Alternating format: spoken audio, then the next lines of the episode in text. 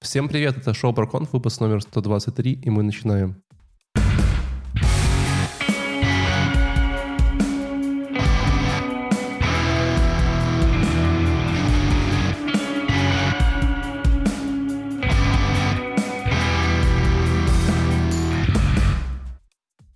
Для тех, кто присоединился к нам первый раз, ProConf — это такое шоу, где раз в нед- две недели, теперь две недели, мы собираемся с ребятами э, и делаем обзор одной технической конференции, рассказываем про разные э, докладики, обсуждаем какие-то темы, чтобы вы не смотрели все эти тысячи миллионов докладов в конференциях, а узнавали только самое интересное, о чем люди там говорят и обсуждают. Эм, у нас сегодня с нами наши постоянные ведущие. Это Владик, но он же сегодня Сережа, потому что почти, почти не опоздал на выпуск. Привет, Сережа. Что-то среднее. Что-то быть. Всем привет. Сер, серват ты, получается, какой-то. Серат. Сер- Серлат. серват. Чит как Серлат. сладость какая-то. Да. а, Человек, которого вы не видите, э, это наш тайный гость. Вот. А, Вообще он обычно готовит орешки на рынке. Вот. Сегодня зашел просто про .NET чисто поговорить что-нибудь. Привет, Леш. Всем привет. Да, а также мы сегодня позвали в гости нашего хорошего, э, любимого, доброго знакомого Алексея IT-бороду. Привет, привет. Спасибо, что позвали. Три года не Да виделись. просто никто не ходил, просто мы, ты один остался. Че, реально три года не виделись? Да, три года. Мы же с тобой виделись недавно в Кракове, что ты Ну, проверяешь? послед- последний выпуск до сих пор в топах. В выпусках про .NET? я появился три года назад. Это тоже было про .NET. И я там два дня как побрился на лысо первый раз. Я помню, я себя пипец как некомфортно чувствовал. И вот три года прошло. смысле, Ветер дул, Вот, э, смотри. обвивал лысинку. Немножечко Да, я там было. в капюшоне даже сидел. В что было- капюшоне сидел? Даже это может быть еще был оффлайн запись Да, да, да. Прикинь, Да, да, да. Три прикинь, года назад. прикиньте, какая поменялось, то все поменялось. Так это самый я- просматриваемый выпуск. Я, кстати, заходил у нас, да, в э, Прокон канал сейчас, когда перед стримом ты говорил, там что-то статистику посмотреть. Именно в списке видео, да, по популярности стоит, типа, самый популярный. Ну, мы его раз не повлияем. 4К не- не- просмотров. Не, не переживайте. не А я просто закупил рекламу. Чё? Я, кстати, из интересного. У меня теперь есть э, данные, которые подтверждают, что все ненавидят .NET. Интересно. интересно. Математические данные. Прям science, просто наука. Смотри. так а подожди, сегодня А, .NET будет? Да, кстати, да, сегодня будет .NET. Если вы неожиданно так э, уже не увидели название выпуска, не поняли, что пришел Борода, и что был. .NET, сегодня конференция по .NET. Да, да. Просто как Не, неожиданно подожди, а то, что пришел Борода... да, борода это вообще уже не связано. Вопросик. Ты, Леша, просто пишешь просто всем говоришь, эм, давайте поговорим про .NET, они отказываются, поэтому только Леша говорит, ну давайте хоть что-то поговорим, понимаете? Вот как бы поэтому ну, единственная, единственная опция у нас всегда есть.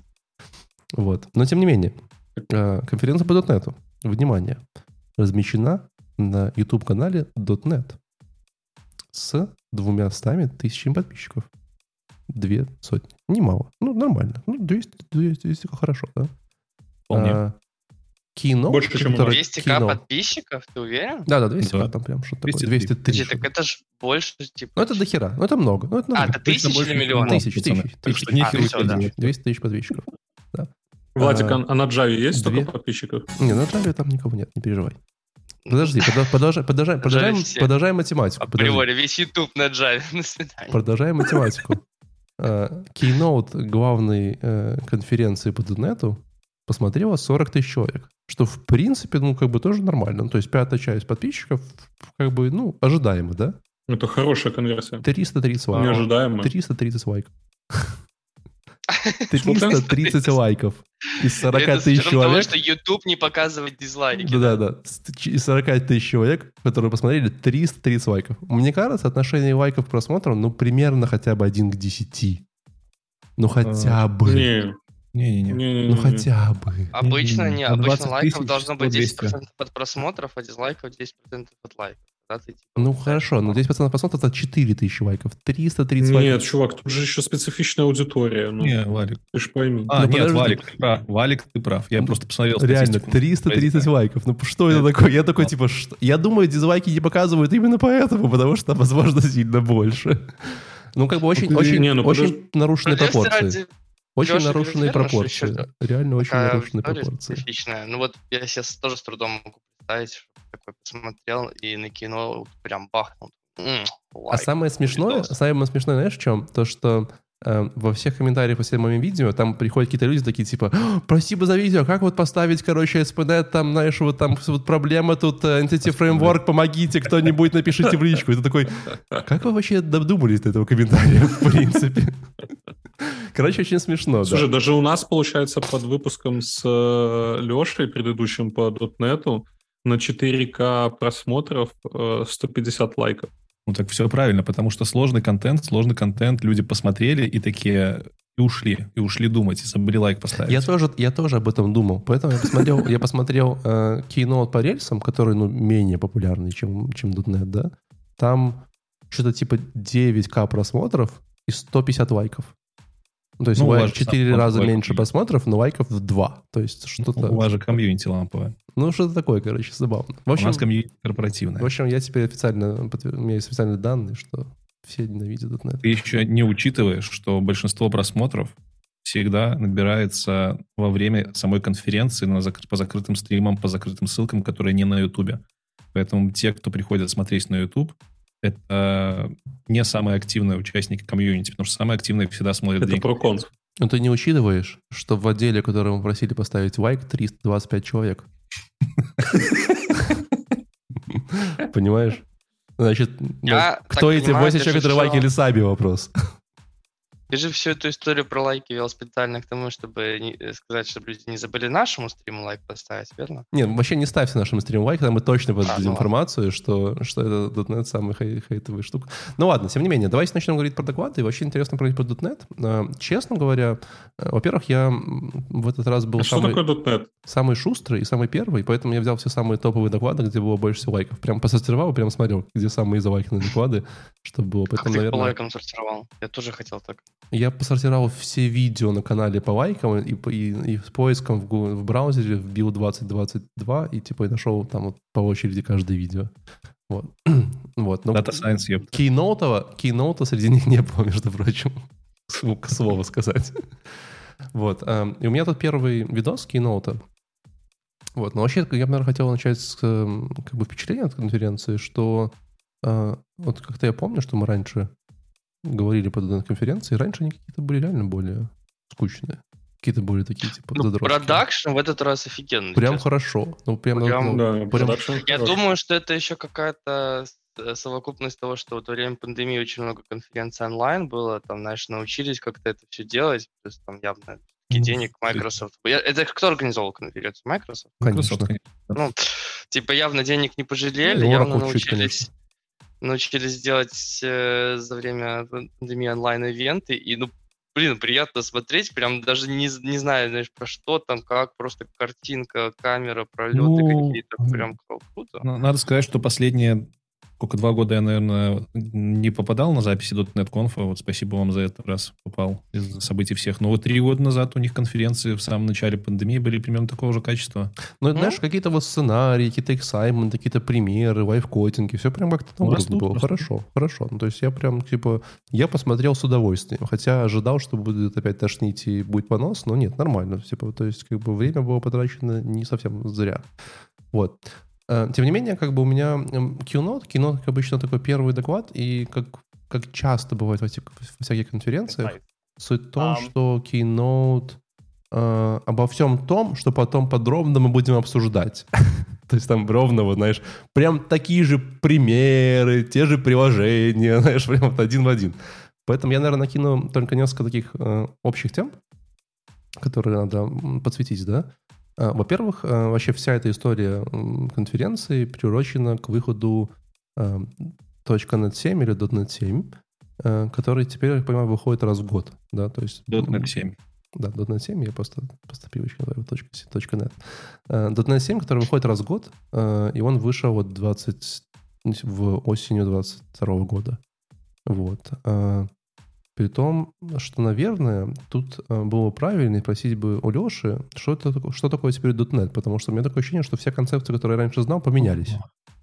Слушай, ну, да, .NET стараются выпускать раз в год, примерно приурачивают это обычно как раз-таки к .NET Conf, чтобы разобраться в том вообще, что такое .NET современный. На самом деле нужно знать очень много.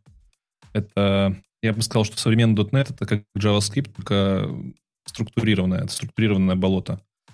Э, ну, много это чего... как бы и языки, и все API-шки, и все фреймворки, это вот все прям .NET они называют, правильно? Нет, .NET, э, .NET до сих пор остается фреймворком, там глобальным, самое базовое, можно назвать это std Okay. То есть раньше мы его называли .NET Framework, еще до этого это был .NET Framework разных версий, я его застал с 3.5 версии, это в десятых годах было. Потом они перешли с .NET Framework на .NET Core. Это все тот же фреймворк, но который стал чуть более кроссплатформенным, и за счет кроссплатформенности они решили его э, переименовать. Ну, там история чуть сложнее. Они параллельно ввели две ветки. .NET Framework, который работал только на винде, и .NET Core, который работал на винде и на, на Unix. Okay. Между ними это была как, прослойка Это как Java SE? Э, нет, Java SE все-таки это подмножество, а .NET Framework и .NET Core это две независимых ага. библиотеки. Между ними был .NET стандарт, который с помощью .NET стандарта, это такой типа манифест, либо интерфейс, который позволял тебе сравнивать, э, какие API-шки .NET Core поддерживаются на текущей версии .NET Framework, чтобы можно было мигрировать легко. То есть .NET Core поддерживает стандарт первой версии, .NET Framework какой-то версии поддерживает стандарт первой версии, значит, можно с этого фреймворка почти безболезненно перенести приложение на .NET Core и сделать его кроссплатформенной. Несколько лет существовал .NET Core, и .NET Core в итоге вылился в просто .NET. Несколько лет назад Microsoft сказали, что следующая версия .NET, .NET Core, по-моему, после пятой, будет уже называться не .NET Core, там точка что-то, какая-то версия, а просто .NET. Ну, то есть мы сделали такой фреймворк, Он который now? и Linux, и Windows, правильно? Теперь да, мы убрали, мы убрали слово Core, начали именоваться .NET 5, .NET 6, и вот сегодня .NET 7 по факту под капотом это все та же std либо от .NET Core, по факту все еще .NET Framework разрабатывается где-то параллельно, но уже в режиме поддержки, а вся основная разработка уже ведется вот на этом кроссплатформенном э, движке, фреймворке под названием .NET. Примерно ну, так. Хотел спросить, почему сразу так не сделали, но, видимо, потому что нужно было какое-то время догнать по фичам. А, да, да, да, конечно. Большое количество софта было написано в .NET фреймворке. Очень сложно было переписывать все API, поэтому много времени прошло. Плюс Microsoft же тоже относительно недавно стал терпимым, интолерантным к open source. Да, адекватной компанией. Да, и когда Сатья на дело пришел, начал там open source продвигать, тогда у нас и Core появился более-менее нормальный, кроссплатформенный. И вот пока все эти процессы устаканивались с open source, с кроссплатформенностью, они параллельно параллельно okay. вели несколько веток разработки. Но это только первый уровень. На самом деле экосистема .NET, да, а, она гораздо более сложная. Она монструозная, и об этом и... они... И они, когда об этом рассказывают, ты, ты реально начинаешь теряться. Они просто, знаешь, там типа .NET, потом, знаешь, какими там Power Apps, там Azure, Cloud, клиент, API. Ты такой, во -во -во, Так а ты не заметил типа, вообще, что типа, все компании стремятся сейчас э, к такой движухе? Тот же AWS. Ну, у них же тоже там своя инфраструктура. Код комит, там, Cloud 9, этот, и поехали, короче. Ну, да, но и здесь та же самая у них нет фреймворка никакого, они не делают никакой программирования. Ну, что а, там по Java у нас? Может, может купит JetBrains, в конце концов, AWS, и, ну. и все, и вот full, full street будет на руках. Серег. Ну, короче, да, в эти долго можно разбираться. Вы же, вы же говорили, мы уже, уже говорили две недели назад, что я до сих пор на восьмой пишу. Что вы меня а, ну ладно, да, я забываю, что реально. Спросим, спросим в 27 году, что там. А вот в .NET такого нет. У нас никто не пишет на каких-нибудь фреймворках десятых годов. Нас всех насильно перегоняют а. дальше. Ну да, об этом тоже поговорим. Э, вообще, чем хвастались в .NET? Э, сильно хвастались тем, что э, вот теперь у нас в 4 раза быстрее, чем .NET 7, чем .NET 5. И в 2 раза нет, в 4 раза быстрее, чем .NET 5, да, и в 2 раза быстрее, чем .NET 6. Э, сравнивали перформансы. И вообще очень много говорили про перформанс. Я, честно говоря, эм, вот очень смеялся, потому что они все время сравнивали какие-то там штуки, типа, вот у нас есть ASP.NET Core, и есть Node.js, и мы делаем 7 миллионов запросов в какое-то количество времени, а они всего лишь 0,5. Или там о, у нас есть gRPC, и вот, вот в gRPC мы делаем 9 миллионов запросов сам что за 10 секунд, а C-Sharp, ой, C-Sharp, Rust делает 8. Ты такой... Во-первых, как бы это, ну, какой-то, ну, такой уже прям маркетинг, знаешь, это все, типа... и- Ну, слушай, у нас есть пример крупных компаний в виде Apple и Google, которые делают то же самое, выпуская новый iPhone и кричат, что он на 50% каждый год лучше. чем десятый iPhone. вот они примерно так обычно говорят. Это, ну, это просто маркетинг. Да-да-да. Ну, И они, они реально часто сравнивают. Да, но с это, ж, предыдущим. но это же не консюмерская конференция. Мы же не собираем 15 миллионов на лайков. Можно, ну, хотя бы какой-то пример сказать, что вы вообще сравнивали? Просто какой-то gRPC в каком-то виде с чем-то там быстрее. Нашли какой-то кейс, где вас быстрее, чем у них? Ну, молодцы. Ну, вот ты же кейноуты смотрел. Там в докладах, которые более технического Точно характера, такая они же херь. Точно такая же херь. там прям нормальные циферки приводятся с хорошими примерами. Да? У меня не переводились. Ровно говорили одно и то же. Ну да, у меня тоже не переводилось. Да, особо. просто. Вот я сейчас смотрю на этот Ну, я слайд. выбирал такие, так себе. gRPC, Java 69 тысяч, Go 72, э, C++ 89, .NET 100.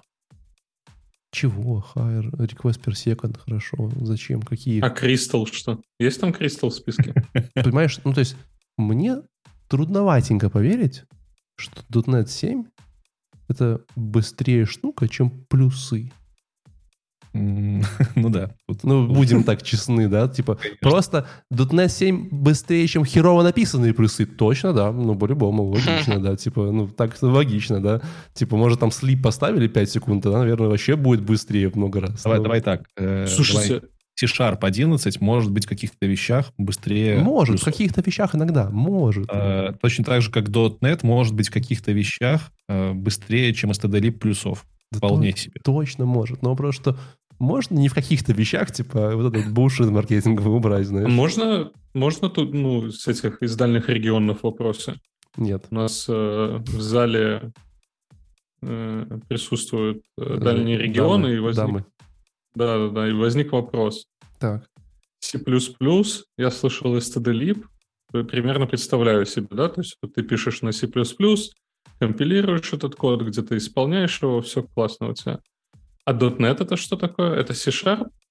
Ну, .NET, .NET это совокупность, э, это совокупность языков, которые поддерживает платформа компилятора и и чего еще? Ну и коллектора. Интерфейсов. Ну, ну и фреймворка. да, собственно, самих интерфейсов. То есть это совокупность всех этих инструментов. У нас есть... То есть я могу на JavaScript писать в .NET? На. .NET можно писать практически на всех языках, которые вы знаете. Есть э, специальные тулзы, которые переводят язык, э, то, что ты пишешь на языке, там, например, на JavaScript, переводят в так называемый intermediate language, который уже понимает компилятор. То есть у нас есть промежуточный слой, в который переводятся все языки, которые поддерживаются платформой.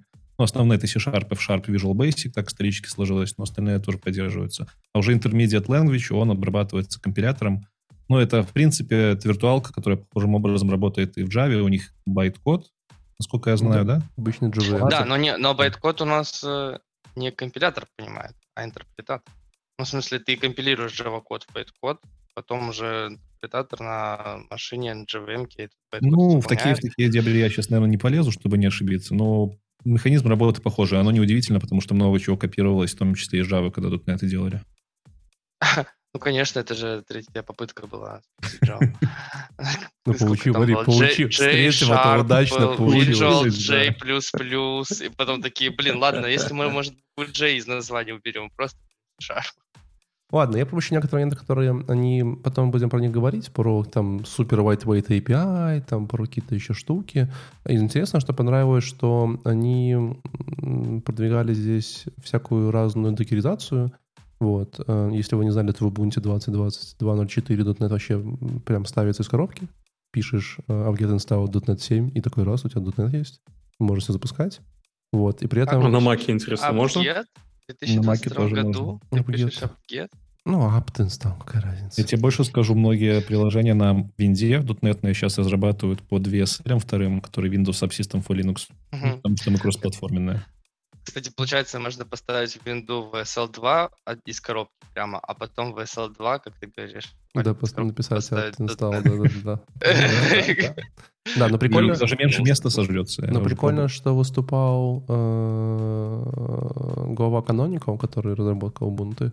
Вот, и они прям партнерятся с Microsoft и рассказывал о том, как они вот в Ubuntu, знаешь, любят .NET, поддерживают его, и что даже они работали каким-то образом, докер-образом базовым с .NET, который э, на 52% меньше, чем обычный убунтовский образ. Ну, То есть 200 мегабайт против 104. Вот. Надо сказать, что VSL 2, он, э, хоть он работает там через гипервизор и виртуализацию, но он по своей скорости, если почитать статейки, прям почти такой же, как и нативный Linux, стоящий у вас на компе. С VSL 1 там все было сильно хуже, а VSL 2 это практически полностью готовые Linux, которые работают на вашей Да, машине. Не, да, он- я- ну, тут скорее не- история не про VSL, а история про... Я э, к тому, что поэтому и Canonical чувак пришел и так тепло отзывался. Microsoft нехило так сейчас донатят во все эти разработки. Да, это правда. И при этом, э, что мне понравилось, то, что они э, ARM совместимые, э, уже давно, так понимаю, шестого .NET, да? Да, да, даже, да. Вот, что прям тоже очень кайфово. Э, С, условно- с условностями, ну, об этом я еще чуть дальше расскажу, но в целом на Mac ну, можно... В целом, можно на Mac запустить .NET. Воу. Ну, это тоже связано не просто потому, что они маки поддерживают, а потому что винда армовая как бы тоже существует, и она вроде как даже релизнулась, и они под ее свою инфраструктуру тоже подпиливают. Ну вот. Хотя я не знаю, релизнулась или нет, тут я могу стрендеть, но еще полтора года назад я себе пререлизную версию Windows 11 ставил армуш- армушной на Parallels, на Mac, и она, в принципе, работала. Окей. Нет. В остальном была куча разных таких маленьких демочек, там какие-то девчонки. или- А самое фичи. главное, слышишь, было no-код или? Кстати, я, я не нашел, но там есть какие-то штуки под названием Готовься, у меня- у меня есть. MAU, MAUI, что такое. Это не low-code, Валик, Нет? я про это расскажу. Это Power точно Apps это что? Power Apps. Power Apps это уже low-code и Да? no-code. Вот, наверное, это оно было. Ну, я, я просто так пр- проматывал э, эти кусочки, поэтому такой. Ну У ладно. меня по keynote ам к тебе один вопросик только будет. Я быстро окинул взглядом все доклады, и я не увидел там ничего про Copilot, и удивился. Это ж вроде как... Кстати, тоже вообще не было нигде, реально, да, это правда. Но А Copilot это же GitHub. Ну, а GitHub это Microsoft. А, ну да, согласен. Но, видимо, у них же есть отдельная конференция GitHub Universe, они просто решили не забирать у них все, а оставить что-нибудь типа. То есть это как бы конференция же по .NET, а не Ну, по тут же про Microsoft. Visual Studio много рассказывали. у меня про ничего не было. Нигде не было У вообще. меня в .NET, ну, в смысле, вот в Keynote не было ни про Visual Studio, ни Мгм. про... э, Я думаю, что Что за Copilot? это то, что платишь 100 долларов в месяц и думаешь, что платишь не зря. Я все думаю, заплатить или нет. Не, не месяц, в год, да? 100 месяц в год? 100 100 долларов в год. Я не помню. Я не помню. Я Ну, попал, я, я подался на их тестовую программу за два месяца, когда они ее объявили. Они год рассматривали заявку, дали мне доступ. Я три дня покайфовал, а потом они подписку вбахали. Да-да-да, вот что-то такое. И, по-моему, 90 долларов в год, что-то такое. Может быть. Там прям немало. А, Давайте пойдем дальше. У Леши как раз есть какой-то докладик под А. Это же все не для Enterprise. Ты же не можешь Enterprise код шарить в, этот, в эту штуку. Enterprise Так а ты и не шаришь. Ты используешь open source. А, то есть ты начинаешь, ты описываешь, шаришь, что ты ты хочешь сделать, начинаешь, ага, и он тебе представляет. Хотя там уже первые были случаи судов, но это тоже не это тема для отдельного подкаста, наверное. Да, поехали Мгм. смотреть про Azure.net. О, Azure, Azure, Azure. Azure. Леш. Так, это я, да? Да. Я просто... Да-да-да. Там в. Trello чуть что А, в Trello строчка. всё, вы уже рассортировали. Хорошо, это последний доклад, который я посмотрел. Э, В жизни? Там Честно? по Azure. Вообще доклады по Azure в, мире .NET и вообще, в принципе, Azure у меня вызывают э, вы- вылезание оставшихся волос, потому что Azure настолько здоровенный, что я не, не представляю, как про него вообще что-то можно консистентно рассказывать. Конкретно в докладе, который я смотрел, э, директор программного, Как ты думаешь? программного менеджмента Как ты думаешь? Хант. Подожди, Ну. Леш, важный вопрос. Как ты думаешь, было ли в, в, истории Azure такое, что они придумали два одинаковых продукта и сделали два одинаковых с разными названиями? И такие, типа, у нас есть такая штука, у нас тоже такая штука. И такие, все такие довольны, такие, так это же одно и то же. Такие, мы работали два года, знаешь, 15 человек писало. Я думаю, Э, тоже ты, наверное, име- имеешь что-то конкретное. Я не припомню таких. Не знаю, в смысле, там, там просто 25 тысяч э, приложений, сервисов всего, и там, знаешь... Ну, дело в том, что ты-то пользуешься там двумя-тремя, которые тебе нужны, а остальные так, по, по необходимости. Слушай, ну вообще в целом оно как-то кривовато выходит. Ну, то есть вот если смотреть, я смотрел AWS с этими CC-тушками, там, с э, EBS-ками, и здесь ты, когда поднимаешь инфраструктуру, ну, это типа небо и земля. Нужно сказать, что Azure очень сильно заточен под инфраструктуру Microsoft и, Microsoft и .NET, и нам, .NET, он прям нативно приятен. Плюс он встроен в миллион тулзов, там полная, ну не полная, но очень крутая поддержка Visual Studio, частичная поддержка в райдере, Azure штук, поэтому для нас это прям нативная вещь. И .NET слазить на AWS весьма некомфортно. Плюс консоль. там срам, ну консоль, окей, ну консоль, да, но я, допустим, за свой опыт консоли пользовался просто только пару раз, а в основном это все веб-интерфейс, потому что он у них прям развесистый. Так а что значит слазить? Ну, Контейнеры, докер, то есть пук-чпук запаковал, отправил? Готово. Ну, названия другие, другие цены, другие метрики, просто другие продукты там для, не знаю, разных вещей. Нужно переучиваться. Тебе не кажется, это какой-то... Не, а подожди, а как ты, как ты с этим вот с, с, Visual, с Visual Studio, как ты будешь смотреть, что у тебя там развернуто network, в нетворке сидит машинка, в нетворке сидит да, база, да. ты, ты что-то не смотришь? Плагин, ты поставишь плагин на вижлу, который тебе это показывает в отдельной панели. Офигеть. Тебе не да. кажется это вот как раз опасным действием, в принципе, ну. ставить плагин на вижу, который показывает тебе нетворк, и вот там кнопочка, наверное, где-то есть ну, Это вопрос к разработчикам Visual Studio, потому что Visual Studio это не меньший огород из всего, чего только можно. Короче, Microsoft любит пилить здоровенные мульти-апы для разработчиков. Visual Studio и... вообще отдельно мой, мой поинт, я потом да, поговорю. Я с Visual Studio Блин, я думал, вы про Visual Code очень рад. Очень рад.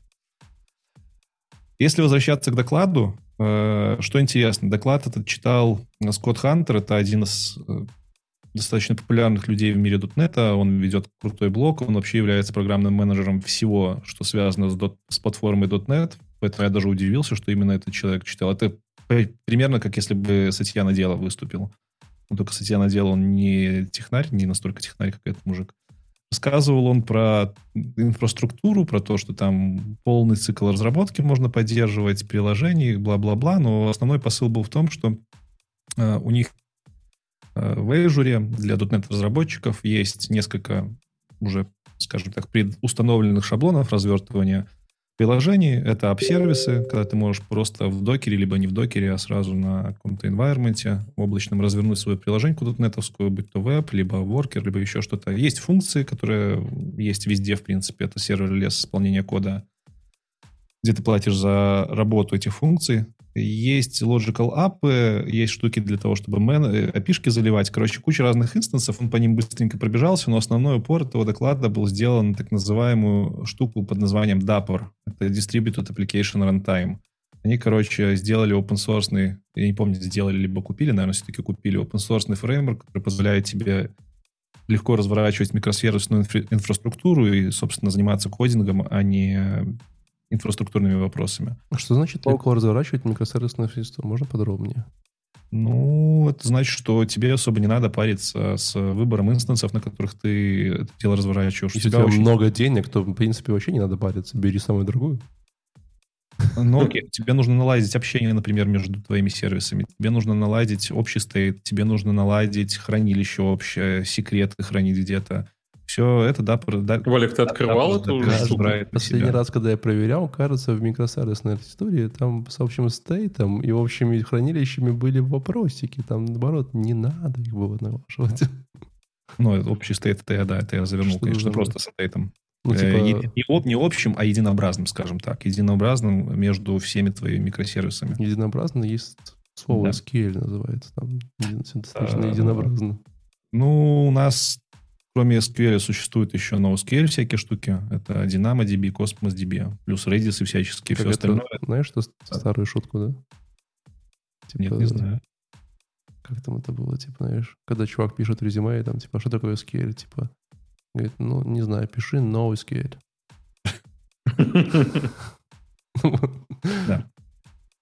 Короче, про Dapper рассказывал много. Из забавного Dapper поддерживает не только жесткие штуки, у него есть интеграция с AWS и с другими конкурентами. Это прям тоже плюс Microsoft, они идут в открытую со своими конкурентами. И, и, и дальше чувак просто открыл код, открыл Visual Studio и начал показывать, как круто они синтегрировали Visual Studio со всеми инструментами разработки приложений, веб-приложений на .NET респект чуваку, потому что чуваки такого уровня редко открывают на публике IDE-шки, начинают что-то писать. Вот он там прям 20 минут, как молодой, показывал, насколько круто Вижла работает со всем этим зоопарком. Ну и надо сказать, круто. Ты в принципе, почти без CLI можешь только с помощью вержлы все это дело разворачивать, мониторить, деплоить, все, что хочешь делать. Если еще и CLI знаешь, то проблем никаких нету. Я тебе Да. скажу, что вот э, он точно так же делал в другом моем докладе про фишки. И тут, наверное, в целом предполагалось, что, знаешь, что-то очень сложное, там какие-то, знаешь, микросервисные текстуры. Там, там типа, типа, у нас очень простая пишка, вот, типа, 5 строчек кода, вот опишечка, респон, JSON, смотрите, все работает, чики-пуки, да. Ты такой, блин, класс, ну, реально кай- кайфово. А потом он говорит, не, надо что-то поднастроить. И начинается. Он какую-то менюшку открывает под менюшку, там он нажимает иконочку, в этой иконочке открывается. И ты такой, а где, а почему, как, как я должен об этом знать? был, Ну, знаешь? вот это вот минус, потому что бывалые разработчики, дутнетчики, они это все понимают, но новичкам это просто взрывает мозг. Плюс мне очень в докладе не понравилось, ну как не понравилось, это, это олдскульный доклад, потому что чувак работает в Visual Studio, показывает все на винде. Но извините, сейчас у нас существует не только Visual Studio, более того, многие дутнетчики на Visual Studio не работают, потому что это просто монстр, который тебе не нужен во всем объеме. И плюс они на конференции А делают... сколько, просто- сколько оперативы надо под Visual Studio? Слушай, я не знаю, я года 4 назад сказал, 8 всегда хватало. 8-16. Ну, у меня 16 машинки были, хватало. Я просто помню, я почему чтобы спросил, я открыть, а помню, знаешь работать. что? Я вспомнил, знаешь что? Я вспомнил Microsoft Visual Studio 2005, Ух, я её не- который я, я пытался открыть на Асере, на таком довольно-таки, на котором там ICQ еле открывалось, как бы. И это было в студенческие годы, разработка на Visual Studio была просто адище. Ну, ничего не Ну, поменялось. она 15 такое минут. осталась. Э, Но чуваки, которые умеют готовить Visual Studio, они прям от нее кайфуют. Ты в ней можешь жить. Тебе не нужен GitHub клиент, тебе не нужен э, не нужны build какие-то интерфейсы. А. Телеграм там можешь- есть?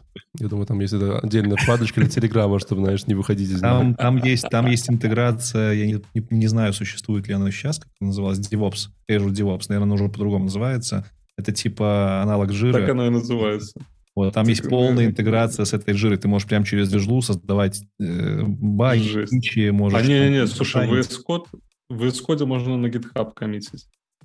А, Ну, это давно можно Почему было они из VS Code не сделали полноценную операционную систему, не понимаю. То есть там реально можно... вот, типа, Я говорю про Visual Studio. Visual Да, в Studio смысле, по не Visual Studio, да. по Visual Studio. Почему они сделали из нее операционную систему? Просто ставишь себе на сразу, и там Я все. думаю, через лет пять вполне Да, и, и не надо там не .NET фреймворки ставить, не Sharp, а ну Ничего, просто вот, есть. да, сразу подаешь комп, а, А, там а только потом, Visual а Studio. потом уже можно будет из-под Visual Studio поставить какой-нибудь subsystem по Linux, ну, тоже сразу Там, и там, и там, ну, get пакетик, там сразу ютубчик, знаешь, сразу все поставил себе. сидишь очень удобно. Такой Skype. собрал машинку. Да.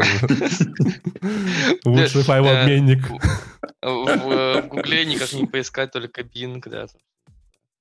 Ну, в общем, Ну это да, суть кстати. этого доклада э, про Dapper, про микросервисы и много-много показухи того, какая вижла классная, и как она классно интегрируется с э, Azure ом. Честно скажу, это не сильно полезная информация для тех, кто с Azure ом работает. Я вот только что подумал. работаем с веб-интерфейсом У меня- и CLI. Sorry, извините, пока не, не вышло из головы, да? Вот есть же всякие э, файловые системы, которые там работают поверх там пинга и вот очень странных вещей, которых вы, наверное, слышали, да? Типа там S3, все такое. Мгм. А есть файловая система, которая работает поверх Telegram-бота?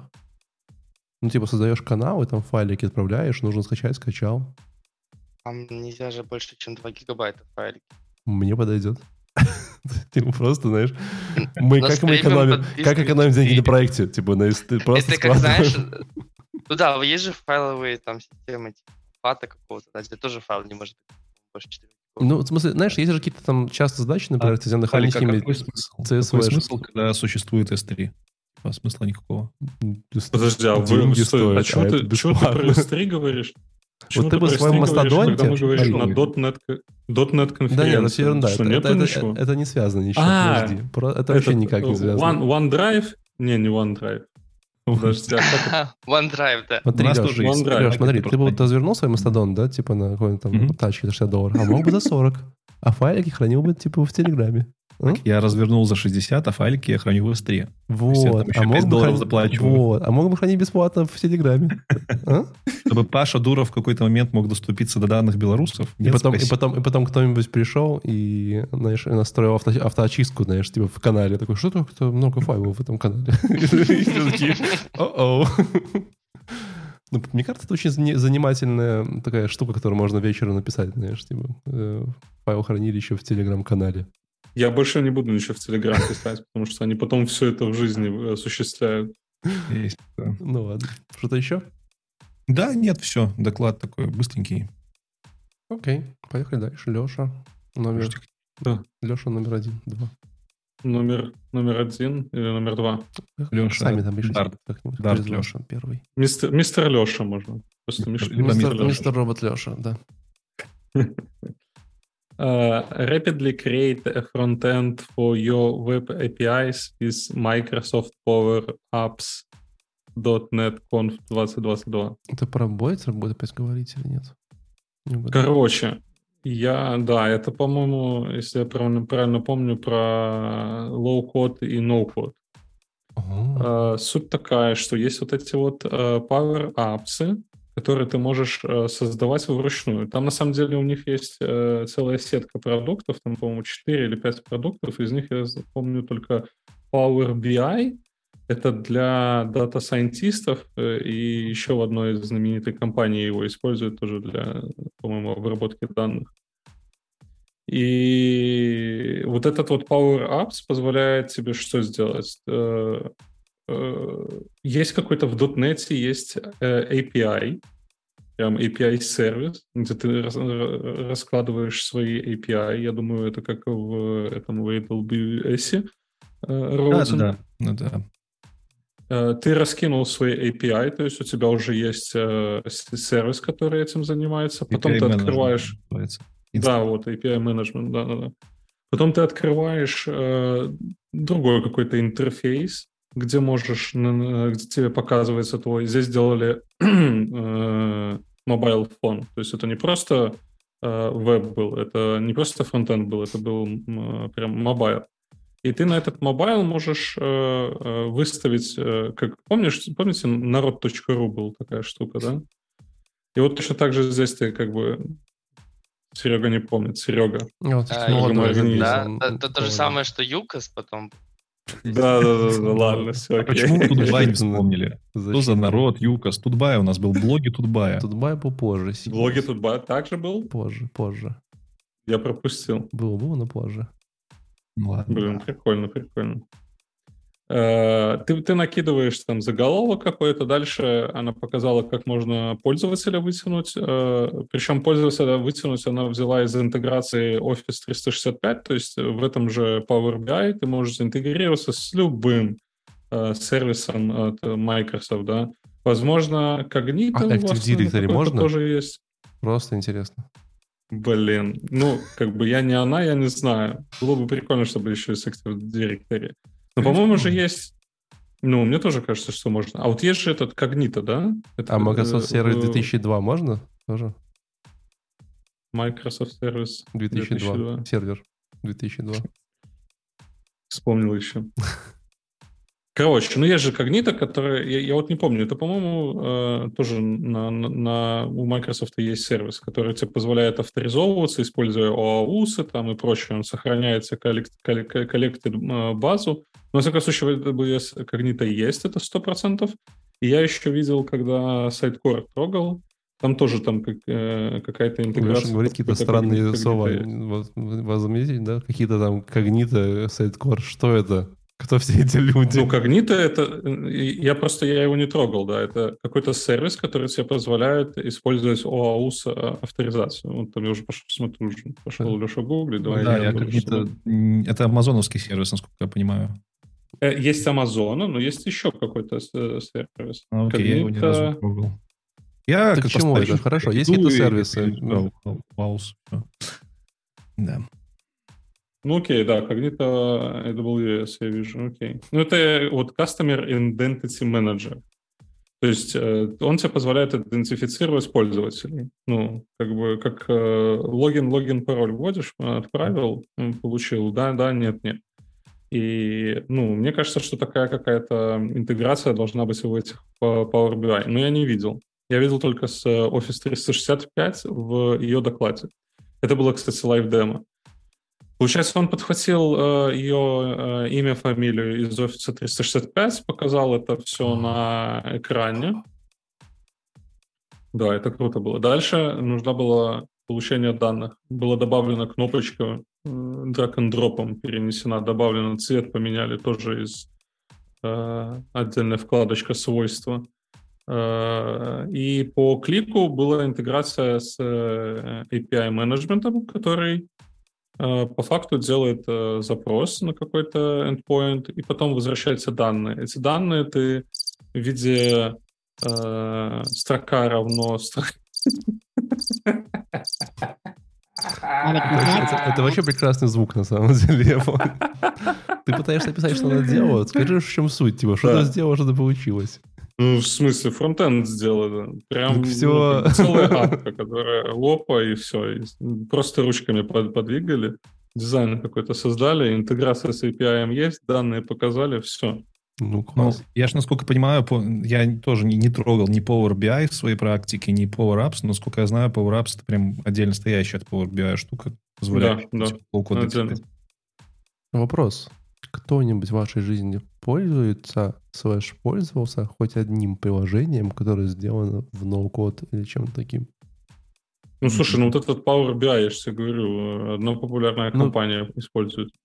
Power BI — это вообще не Power Apps, это, в принципе, супер отдельная Ну, история. да. Это Ну, просто... окей. это типа, Эти даже сайтики, Ну, это low-code. Я думаю, миксы и все остальное. Ну, это что не low-code. ноу-код, это просто хороший... Ладно, ноу-код э, этот, э, наш белорусский. Э, Ну, давайте имя. Сергей, белорусского. Миш- Виталий. Миша, Пи- Миша у него еще SEO. И А, Friendly Data? вообще не, не не friendly, solution просто. Ну, Стоп. Ладно, короче, Нет. давайте общайтесь дальше, я пошел на Facebook. Не знаю, ну, во-первых, есть разница между low-code и no-code, как мне кажется. Мгм. в марке... чисто маркетинговая разница, за ноу-код платят дороже. Окей. Михаил Я, Дубаков. я, Fiverr. все, я Fiverr. вообще, А, не- вообще с- очень Да. так, так себе местами Ну, ноу-код. ребят, наш стартап. Ну, Стоп, ну, в Fiverr это не low-code, Ну, в Fiverr это платформа, которая... Это да, no-code. да. Ну, ну, Это да, no-code. ну, Ну, нет. нет. в смысле, ну они хайрят ноу-код Хорошо, разработчиков. а ты, а ты пробовал хоть раз ей пользоваться? Fiverr нет? Как-то, как-то мы однажды два дня пытались в ней разобраться в ноу-код этой системе. Типа, вот, вот примерно все, что я знаю про Fiverr. Поняли, что очень прикольно, наверное, очень классно можно все сделать, типа, и пошли делать какие-то другие штуки.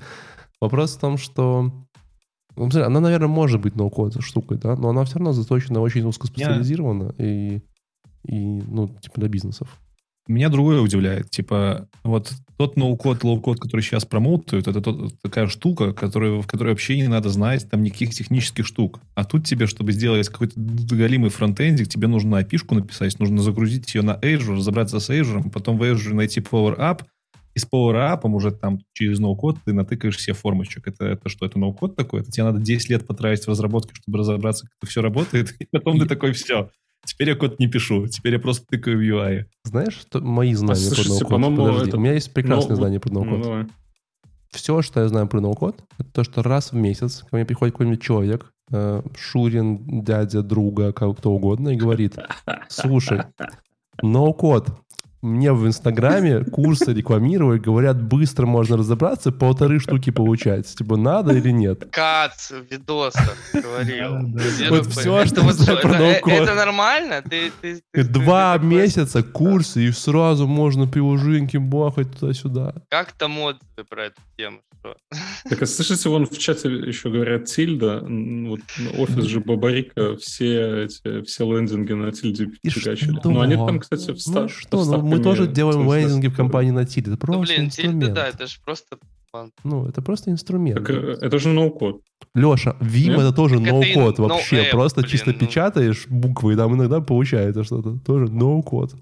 Ну, нам еще придется разобраться в будущем, что мы называем no-code и low-code. Пока что у нас Мгм. нет какой-то общей терминологии. Ну, за два месяца полторы штуки быстро можно разобраться, ребят. Сразу станешь разработчиком, даже не надо Слово еще пацана. думать.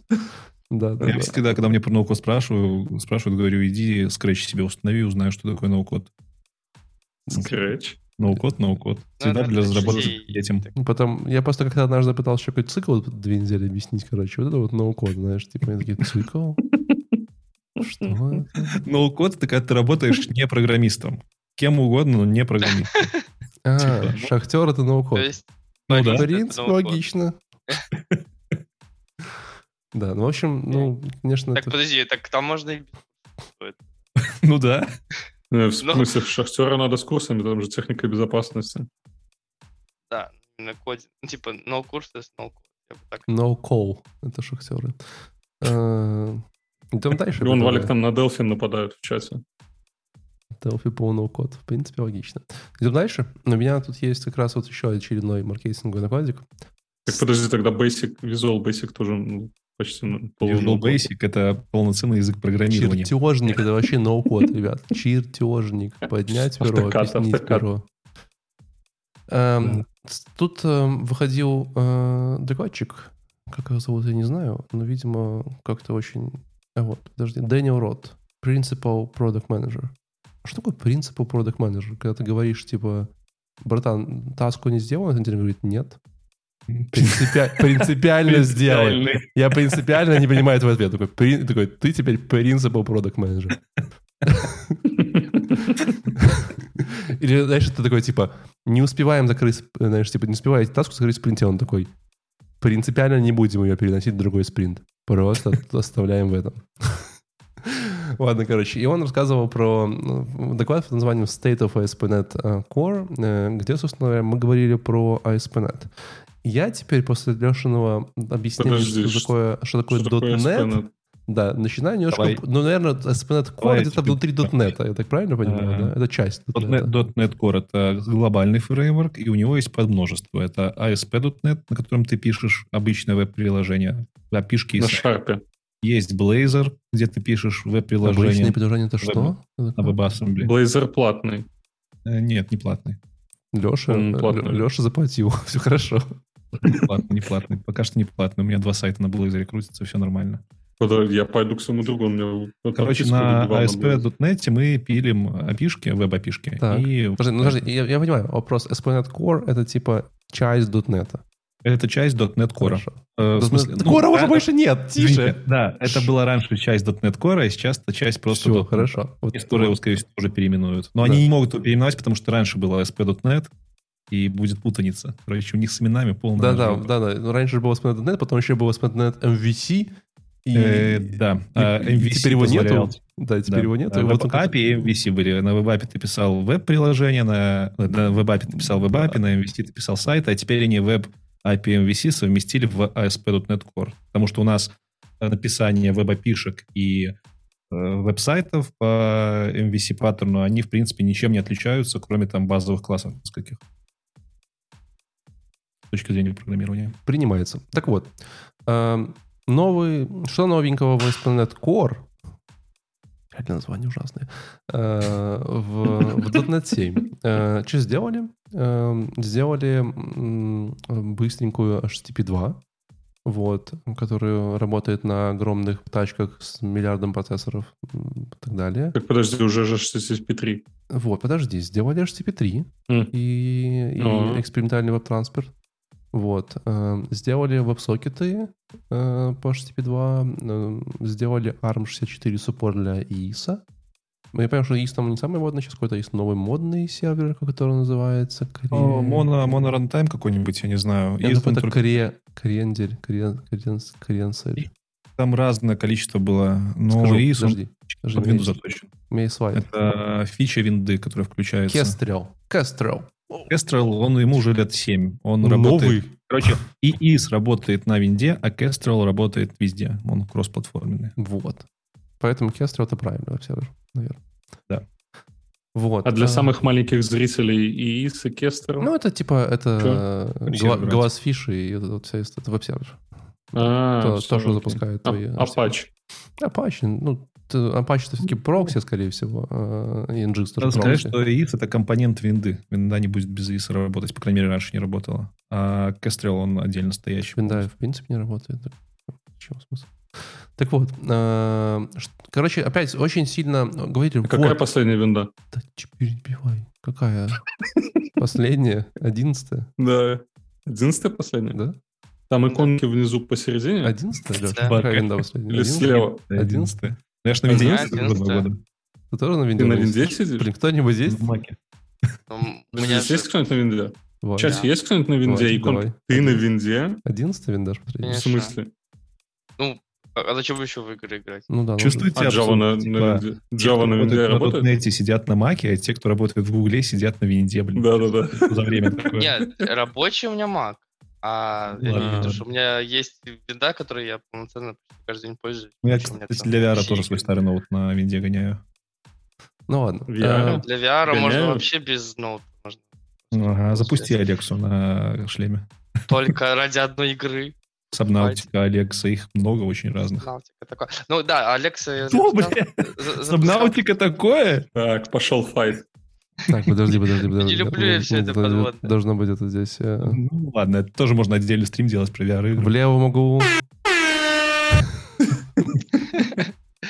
Ладно, Ну, в давайте, общем- давайте В общем, пекарня у меня на Короче, винде. подожди, Винда, иконки- кстати, очень иконки классные. Иконки посередине? посередине сделали там сейчас все очень... Очень на Классно. слева что, погода? А, я выключил. С А Погода, где погода справа. пуск? Кнопка пуск кнопка тоже посередине, просто самая левая иконка из тех, что... А, Я, кстати, из-за Мгм. 11 винды ушел Понял. на Mac, если что. Потому что я установил себе пререлизную версию RM 2, Не Чуть смог больше найти пуск и, да. и просто и выключил. она тупила просто мега дико. Она тупила вот просто пипец. Но это, конечно, моя ошибка была, потому что это была даже не бета-ветка, а девелоперская. Но мне месяца на этом говне хватило, чтобы я такой, ну все. Моя операционная система больше не работает, как мне нравится, надо искать новую. Обиделся. Пошел на Android. Да. реально. Ладно, давайте поговорим про ASP.NET. Во-первых, они делились интересными цифрами, насколько правда, неправда, непонятно, вот, но рассказывали о том, что они обновились на .NET 6, который, вы помните, да, быстрее, чем .NET 5 в два раза, вот, и за время, пока обновились, у них получилось очень много прикольных результатов, типа в стиле... На .NET 7, наверное, все-таки. Нет, именно 6. То есть 7 они как Да? бы еще не только не обновились еще, ну, типа только вышло уже, надо еще ну, Мгм. обновляться. Но типа Microsoft Teams, э, допустим, потребляет на четверть меньше CPU. Да, или Microsoft Graph. Ну, в смысле, Teams это не, это не ваше приложение, не переживай, это, на- это опишки на серверке. Ваше будет также пердеть, как раньше. Вот, все хорошо. Э, Microsoft Graph э, потребляет на 40% CPU. Короче, прям все выросло, все стало классно, обновляйтесь, все, все прикольно. Вот, но вообще он в этом э, докладе большую часть времени уделил э, вот этому вот новому... Что в этом докладе или не в этом? Да, в этом. Уделил новому э, способу писать опишки, э, как они его называют, Minimal APIs? это Minimal? APIs, да, тебе, Да. чтобы тут немножко истории. Раньше, чтобы написать API-шку, либо MVC сайтик, тебе нужно было миллион файлов изначально создать, там, main файл, в смысле не файл, а этот main функцию, через которую все заходит, потом описать все endpoinты, контроллеры, хероллеры. А сейчас ты можешь буквально там в одном файлике, в нескольких классах прописать только endpoint, и у тебя минимальная API уже будет готова. Тебе даже не надо функцию main прописывать, она под капотом у тебя. Да, и вообще доклад был достаточно прикольный. Во-первых, он, ну, они писали обычную туду опишечку, на типа create туду, да, именно тудушки, там какие-то штуки. Вот. А, Там действительно есть очень странное фиговое названием map-группы. Это то, когда ты можешь свои ресурсы группировать каким-то, знаешь, там, типа, то есть у тебя есть свой to-dos, чтобы не писать каждый раз, типа, свой to-do, свой, что знаешь, ID, свой to-do, свой, Мгм. там, знаешь, там, пост, да, ты можешь их сделать группой, делать их группой. Вот. Но в целом все очень так прям модненько, классненько. Там мы тут свагер подлечили туда-сюда, авторизацию пилили, тут же этот токен, там раз-два, готово. Вот. Кроме тех случаев, когда он открывал эту менюшку под менюшки третьей менюшки и правил какой-то там джейсончик, который ты такой... «А, То есть он говорит, смотрите, все очень просто. Вот один файл, программ CS, там все в одном сейчас меню, потом такой, не, надо еще поднастроить. И такой, бум-бум-бум, и такой, как ты там оказался? Просто реально. Solution Explorer, Upsetting JSON, Development, открыл там какой-то... Такой, вау. То есть Это меня пугало. Вот. Ну, к этому привыкаешь. Да, но в основном, в остальном все было очень приятно и прилично, я сказал бы даже так, да. Э, единственное, что... Да, это не в этом докладе. ну, вот это даже Visual Studio, и другой спикер э, у меня использовал оригинальный Visual Studio скин, знаешь, это вот, когда у тебя нет никаких вот этих, знаешь, синеньких, оно вот такое вот, как Windows 95 выглядит. Да, бел, белое. Да-да-да, и ты такой вообще, знаешь, он все рассказывает, такой классный у вас сейчас там проект .NET 7, все, всем, потом открывается, и ты такой... Типа, что произошло? Орланд Делфи открылся. Да-да-да, ты такой, о, ребят, харе. Вот. Э, Еще немножко рассказывал про Blazor. Э, у меня про Blazor есть э, отдельный доклад, поэтому я не буду говорить про него здесь. Вот. Но в частности говорил, что здесь теперь ваши Blazor компоненты могут теперь встраиваться в ваш JavaScript. Угу. Угу. Прям красиво. Вот, но об этом есть целый доклад, поэтому про это отдельно поговорим. В этом, наверное, смысла здесь сейчас нету. Вот, в Хорошо, если... Blazor, я перепутал Blazor с ReSharper. ReSharper платный, а Blazor... ReSharper... Я вообще...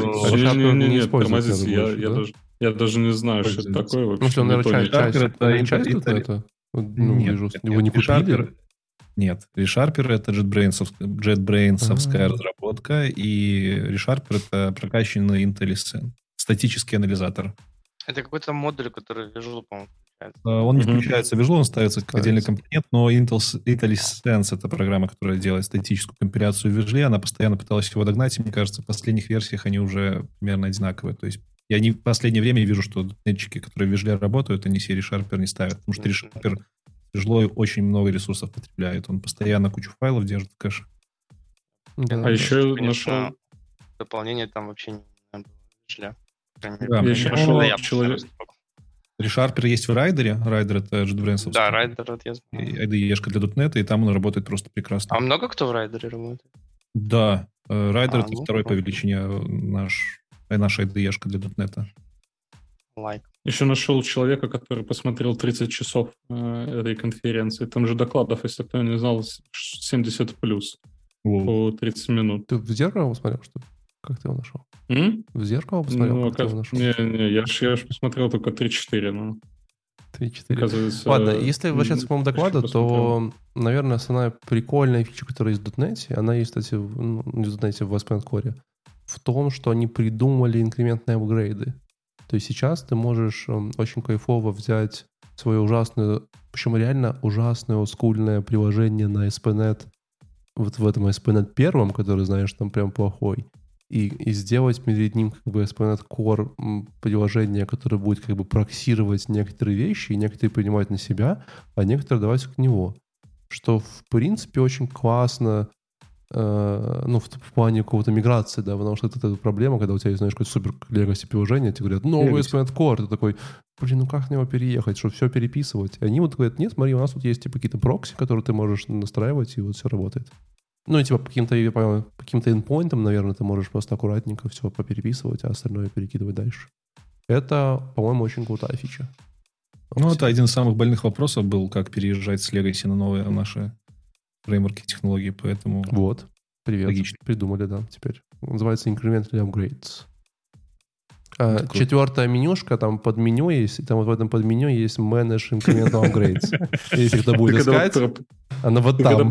меню меню под меню говоришь, да. я сразу вспоминаю интерфейс ажуры, где там переходишь вначале, открывается у тебя один экран, ты выбираешь свой компьютер. Ажуры прекрасный. Под, потом еще один экранчик, у тебя какие-то свойства, слева сайдбар, сверху топ-меню. Не, Azure'а прикольно тем, что оно все похоже в экосистеме Microsoft. Вот Вижла, Azure'а, ты в Вижле, если работал долгое время, тебе Azure понять. Да, такой вопрос, что все почему-то похоже на Visual Studio, понимаешь, это самая большая проблема. Ладно, поехали дальше. Что да. у нас дальше? Э, Вадик, what's new? Дальше. C Sharp. Я решил а, немножко себя помучить, посмотреть про C-Sharp. А, Ай-яй-яй-яй. Да. Мучить, и... давай, давай, что у вас давай такого нету, да? Что, что нет? Поплакать, что в Java это будет через лет сто? Да нет, зачем нам вся эта херня? Не, давай проверим еще раз. Э, C-Sharp какой сейчас версии? В Kotlin это все уже есть. 11. C-Sharp, сейчас А- последняя версия 11. Java 25 Я-. Java какая? 11 Ого, 13. 19 или 20 да. На какой пишем? А, Смотря кто. Ну ты на какой пишешь? Ну, это предсказуемо, конечно, было. а, Плата за стабильность. между прочим. Не, ну, вообще, можно же на Kotlin писать. Так, а, короче, новых фич там на самом деле не очень много. А, Попытаюсь рассказать а, в том формате, в котором не рассказывали, хотя там показывали тоже лайфкодинг. Наверное, с ним было бы понятнее, но я попытаюсь донести.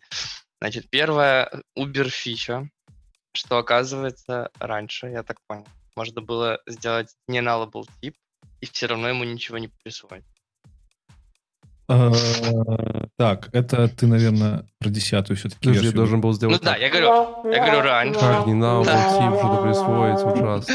ужасно. Короче, они, они показывают пример, они говорят, пример такой, вот типа у нас там класс person, вот мы сделали, что у него не null был first name, не null был last name, а потом в каком-то другом месте можем создать его и только first name присвоить. Я, я такой, я очень долго, пока они, ну, не заинтродюсили сами фичу, думал, так что не так, все же должно быть нормально, просто упадет код. А потом я догнал, что он на самом деле не упадет. И теперь они сделали так, что он может упасть, если ты еще required пишешь. Слушай, ты точно 11 версии читал? Это в 10 было, введение вот этих вот налобов с проверками. У нас раньше действительно, чтобы ссылочному типу, э, даже не ссылочному, а обычному какому-то типу присвоить нал, тебе нужно было А пометить. это 37 да? Тип просто хочу узнать. Точно. Ссылочное это то, что хранится не в куче. Все, что не классы, не объекты, э, что-то хранится в стеке. И они А по умолчанию объекты это не могли. А какой что- тип? А? А классы и объекты это какой тип? Референс тип. Мне кажется, было прикольно добавить тип э, Так, подожди, объекта ссылочный это Сталин, типа это- то он был бы Есть ссылочным. референс, есть... э, Ну это- давайте, ну Вэль- слушай, Вэль- хорошая. Короче, Ну, херня в шутка том, хорошая что... была. Да подожди, ты пропустил. Тогда должен Ну, был, тип быть... так- Сталин, Тогда должен был бы быть ну. ссылочный и расстрелялочный. Они бы конвертировали один в другой только. А обратно нельзя, нельзя было. Обратно уже никак. Да, и фишка того, Чтобы, что э, чтобы объект из кучи бы удалился, чтобы объект из кучи удалился, его нужно сначала сделать расстрелочным типом, только тогда он у тебя из памяти. Ладно, уели. А collector мы назвали бы крематорий. Короче, Включай да, заставку про Давай я уточню. Нет, я смотрел именно про 11, очевидно, потому что я же доклад смотрел. читать. Я, я про что говорю? Про то, что они добавили типа required такое слово, чувак, М, Точняк. которое теперь а, не позволит не присвоить. Не Ну, такой приходит и говорит, ничего. Э, ну да, типа не скомпилится. Но для меня было супер странно, потому что я вот реально дол- э, долго пытался понять, почему это вообще фича. потому что я Это- думал, это что оно так и должно работать изначально. Типа, если у тебя не null был тип, то нельзя сделать так, чтобы ему ничего не было Не, Нет, присвоено. так, так оно и работает. Не надо был тип. У тебя по умолчанию в .NET все типы до 9 версии, 10, по-моему, версии языка э, C-Sharp, они были, все типы ссылочного типа, они могли со- содержать в себе null. Потом в 10 версии языка в прошлой они ввели проверку. Э, Ты мог включить проверку, если у тебя тип помечен что, конкретно, что он nullable, то есть он не ссылочный, а там value тип.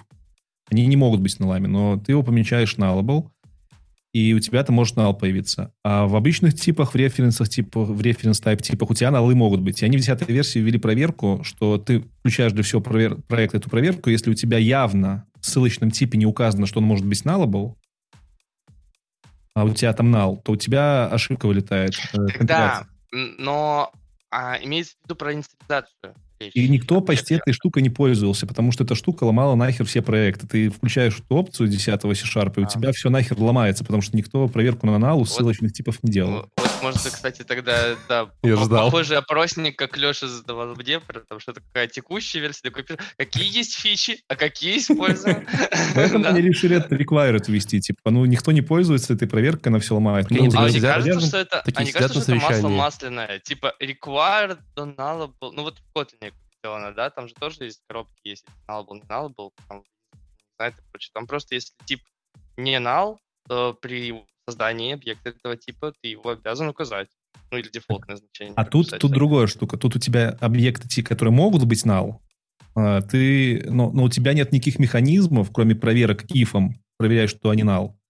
А, типа, нет, ты говоришь про другое. Вот смотри, вот конкретные, одно поле тебе скажу. Они написали public string first name. Да. Оно это не nullable. Это nullable, типа, это reference type. Стринга у нас reference type. Она не, написано non-nullable. Nullable это если стринг вопросик. Окей. А, окей, значит, у них включена в примере. Я где-то минуту да. потерял, что, о чем вы еще говорите в целом, честно говоря. Просто Леша про другое говорит, поэтому сейчас вот он, он, он трек со мной, мы будем говорить про одно. Вот, Смотри, и они, они делают non-nullable string, потом они создают такой объект и не указывают ничего этому полю. И получается, что, типа, можно не указать ничего полю, которое не должно быть налом. И там будет а можно перевести с Enterprise на нормальный язык просто? Ну, Но хочется, хочется понять, это, что происходит. Это модификатор доступа, это не свойство типа. То есть это модификатор, который говорит, что как должно работать поле, либо э, этот, господи, как его, либо property, не помню, как на русском называется. Property, на русском это property. Да, поле либо свойство. То есть вот когда у тебя есть геттеры и сеттеры, то ты в них ты можешь проинициализировать такую с геттерами и сеттерами себе какую-то переменную, а потом с ней ничего не сделать при инициализации там конструктора, либо когда ты создаешь переменную этого типа, э, это когда ты пользуешь эту property.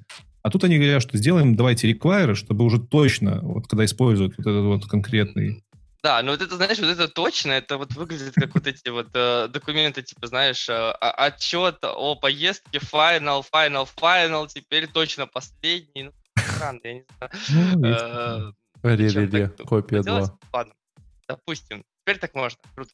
Следующее нововведение. Вообще нововведение было маловато, поэтому... А потом сделали с э, дженериками, что там, я так понял, короче, что теперь можно какие-то статические как бы... И можно просто больше операций делать дженериками. У нас операторы, да, делать, делать. Сейчас можно операторы математические базовые для этих дженериков пере, переопределять их поведение. И там. в целом тут пример мне понравился, который Хотя на первый взгляд у меня он вызвал те же ощущения, что вот там первый пример, что типа что, а что так не работает, а потом я узнал, что так много где не работает. Короче, они пытались создать метод, э, сложить типа все числа в массиве, и чтобы туда можно было передать э, массив чисел любого типа. Ну, там, массив интов передать или из другого места массив вот, даблов передать. И как бы как раньше это все делали, я так понял, просто переопределяли этот метод для каждого из э, э, числовых типов. Да. А, что типа, ну, туповато. Э, а тут теперь смогли с помощью вот этого нововведения и добавления статических этих э, операторов generic, то есть они смогли объявить такой generic, который как бы и number, и как бы у него и плюс есть, и zero у него есть. Теперь реально можно написать метод, который складывает все числа в массиве, какие бы ты ему массив каких бы чисел ты бы ему не придал. А, очень прикольно, что я, я на первый взгляд я думал, что так можно сделать уже везде, потому что ну, звучит как реально тривиальная задача. Метод, который складывает все числа в массиве объяви какой-нибудь number. Но я так понял, ну, что, видимо, и number какого-то видишь, общего не было. он строго типизированный, сильно типизированный. И у тебя все, все на типы завязано. Ты можешь объявлять все переменные через ключевое слово dynamic, и тогда у тебя все совсем будет мэчиться. Но ты гребешь очень сильно на, ну, на ошибках. Я даже не знаю, но я говорю про тоже строго типизированные языки, типа того же Kotlin. Mm-hmm. И, Лех, смотри, ну, ну у, у нас можно там... сложить все числа, Лех, да? Там, правда, на, на, на, да. получается, но это как бы ладно, тоже там оставим, оставим потом. А, я так понял, была одна из проблем в .NET, что не было даже общего э, нумерик типа какого-то. Ну, не было обобщенных э, инумераторов. Вот. Да. Сейчас вроде как типа, нумерик, он как, или как-то, или number, number, наверное. А, раньше, а раньше складывали на, на счетах просто, мне интересно, что до этого делали. Ну, короче, не было же раньше интерфейса и number, да? Раньше. А, нет, а, а INumberable у нас был да, и, по-моему, он даже был... Э, не, ну, Numberable, а именно iNumber. iNumber, вот не помню, наверное. Короче, теперь, видимо, есть. В Kotlin он и так был, но я в Kotlin попробовал сделать это сам специально, э, сложить тоже все эти самые в массиве. Ну, да, получается, там на плюсе проблема, что ты даже если можешь принять тебе массив такого, типа, ты потом сложишь их все. И потом посмотрел в Kotlin, как там сделано. Там тоже для, в стадолибе переопределено просто для каждого из байтов. и т.д. и т.п. Так что здесь молодцы, что Я теперь понимаю, почему дотнетчик так фичи долго делает, потому что по все число массиве сложишь, это еще ну, минимум два спринта, ребят, конечно. Про, по поводу долго делают, они потом говорили в конце в ответе на вопросы, что самые первые э, ну, проекты, блоки, не знаю, вот именно этой фичи, которая что там в дженерике добавляет эти операции виртуальными методами, а самые первые наметки появились 10 лет назад. Фича вышла только вот сейчас. Так что да, делают а, не быстро. А, Ну, ты говорил. Лех, Лех, там в чате надо ку написать. Собака. Я про... Ладно, извини. Я просто Да, я подъебнуть в плане. Ну, мы, кстати, сейчас очень быстро делаем. Слушай, каждые полгода релиз, любая фича. Там, оп, там еще какие-то строчки тебе складывают в дотнете, правильно. А, Да, остальные C-Sharp. по- последние... Последние еще две фичи, Sharp выделили. а, Блин, ты сказал, что докладе. фич, короче, вообще ни о чем и очень мало, и мы уже типа полчаса здесь висим на этих фичах. Ну, это Видишь, технически. какие они интересные, Там, да. Леш, там с чисел в массиве складывают, ты не понимаешь. Ну, Тебе- это тебе ну, не формишь. числа У нас конференция вот, да, с Числа. э, Тебе бы не. Я про тебе что, не склад- программистский или, или так? тебе вот не складывали числа в твоей зарплате неправильно, и ты был бы недоволен. А тут, видишь, пацаны, правильно. Там А третья фича, которая добавилась .NET, это теперь в pattern matching'е, я так понял, можно рейнджи укладывать или листы. Э, Что круто, но у нас такого вообще нет, поэтому мне вообще далеко для меня это, ну, наверное, прикольно. И последнее, что они э, упомянули про multiline string'ов, тоже типа, можно такую стро- строку теперь сделать, чтобы там было вообще любые количество любых спецсимволов, enter, Интерполяцию немножко подпали- по- по- подпилили. Кого? Интерполяцию строк. А, да. Э, И, э, но, в общем-то, стандартная тоже фича, по-моему, еще в 13 Java появилась, мультилайн стринги. Но что здесь прикольно сделали, тоже подумали о разработчиках. В принципе, могу плюсик это дать им. Общем, закрывающая ковы, э, ковы четыре кавычки подряд должны идти, чтобы мультилайн был. Короче, где ты поставишь эти закрывающие четыре кавычки, на какой, на каком отступе, вот, он э, за этот отступ э, возьмет как бы за ноль, и все, что ты скопируешь внутри, э, он скопирует тебе в буфер именно с таким отступом. Понятно? Да, ну понятно. Короче, Такое. смотри, допустим, у тебя в этом мультилайн стринге какой-то с отступами тоже код, ну, Все сказали XML. понятно, да? Все понятно. А, ну, Все хорошо. Ну, короче, если это было бы внутри метода, были бы лишние отступы, а они это сделали так, что ты можешь сдвинуть и отступ. Все будет. Я понятно. такой, Да, класс. ну, понятно, да. все понятно. Ну, раз понятно, понял. я точно... А кавычки, подожди, а можно написать кавычку на три А, Кто кавычки? понял, кто Кавычки понял, поднимите кавычки можно правую руку писать? и кивните. Там, Валик, там есть тройные кавычки теперь. А тройную кавычку можно три кавычки написать? Там даже Там- не так. Там сказано, что, тройные и больше. Тройные больше где. И там я, я видел в примере, когда Это они как- сделали, они, они открыли эту мультилайн строку четырьмя кавычками подряд и закрыли четырьмя кавычками подряд. Ну, там- Сколько там еще можно, я не знаю. Как, типа, когда у тебя есть розетка, и нужен двойник или тройник, надо точно так же. Кавычка, и тебе нужен двойник, ты тройнички. Кавычки. Окей, э, мой следующий доклад напрямую. Влад, еще что-нибудь? Э, Ну, в этом докладе, что я смотрел, это все были... подожди, не спугни. ну, Не спугни. Лёша как раз говорил про последнее... Слышал, что я говорил, что там последнее было. Да, в моем докладе это все, что они рассмотрели. Я еще заходил на страницу Microsoft почитать в целом, но действительно остальные нововведения Просто мой следующий доклад как раз-таки про еще одно здоровенное нововведение в языке. Э, Доклад у меня называется Let's Design a New C-Sharp Language Feature. И в этом докладе достаточно мощный чувак, я сейчас помню, как его зовут, Джаред Парсон, C-Sharp компилер DevLead компании, рассказывает, как компания вообще новые фичи э, протаскивает в новой версии языка. Он прям показывает на коде, на примере кода, как они э, придумывают новую фичу, начинают думать, как ее ввести нужно или не нужно, и потом имплементируют. Все за 25 минут. Поэтому, если интересно, тем, кто там на F-Sharp каком-нибудь пишет языки свои, посмотрите, прям будет полезно. Че А Microsoft Мгм. придумывают все свои штуки, они в Силиконовой долине сидят или в каком-то другом месте? Я не знаю. Наверное, worldwide. Я просто знаю, что в Силиконовой долине практикуют же эти, на, когда надо что-то такое придумать, э, микродозинг, и вот вопрос. Ну, ну вот... Microsoft же не в силиконовой долине, у них же даже Palo где знаю. у них главный? Польша. Ну, то есть они чистые. Да, это типа, это тебе не Apple с Google, у них же в Redmond, по-моему. Наверное. Ну, э, э, фигня в том, что этот доклад прикольный, потому что они реально показывают, вот как новая фича появляется, начиная от причин возникновения этой фичи, и, там, анализом и заканчивая уже имплементацией. Конкретно этот доклад рассказывает, как они имплементировали в 11 версию языка новый модификатор видимости под названием файл. Тут для истории скажу, что у нас есть в C-Sharp э, классы, есть методы у классов, есть namespace, которые над классами, да? То есть иерархия такая, у тебя сборка, потом namespace э, внутри сборки, либо вот я могу путать, может namespace может быть несколько, на несколько сборок, скорее всего. Внутри у тебя лежат классы, в классах всякие методы и все остальное. И есть модификаторы доступа. Класс может быть паблик у нас, он виден везде, отовсюду, со всех мест. Э, класс может быть internal, он, это по умолчанию его значение, он виден только в рамках сборки. Начались уже курсы C-Sharp за 30 Нет, Да, подожди, я э, записываю, очень... не мешай ему. Это просто интересная штука, и, и вот они ввели новый модификатор. Private у нас нету для классов, но оно логично. Private уже для уровня ниже, это методы property. Так, ладно, хорошо, паблик. Подожди, а internal это разве не по namespace? По-моему, по-моему, в рамках сборки все-таки. Я, просто, я, я не совсем понял, что такое сборка, если честно, ну ладно. Я правильно ну, слушай, смотри, я, я, я, я, у меня какие-то какие очень знания из там, с колледжа, когда вы учили Sharp, я помню, Ты учился в колледже? Да. Мне кажется, по умолчанию, ну, МГБРК. Не, не Короче, похоже, да. По умолчанию, по-моему, там Э, сборка, я сейчас могу натрендеть, напишите в комментариях, если я не прав, но, по-моему, сборка — это твой самый глобальный namespace, самый первый. У тебя же namespace... Ага. И, типа, и по умолчанию видно вот в рамках этого.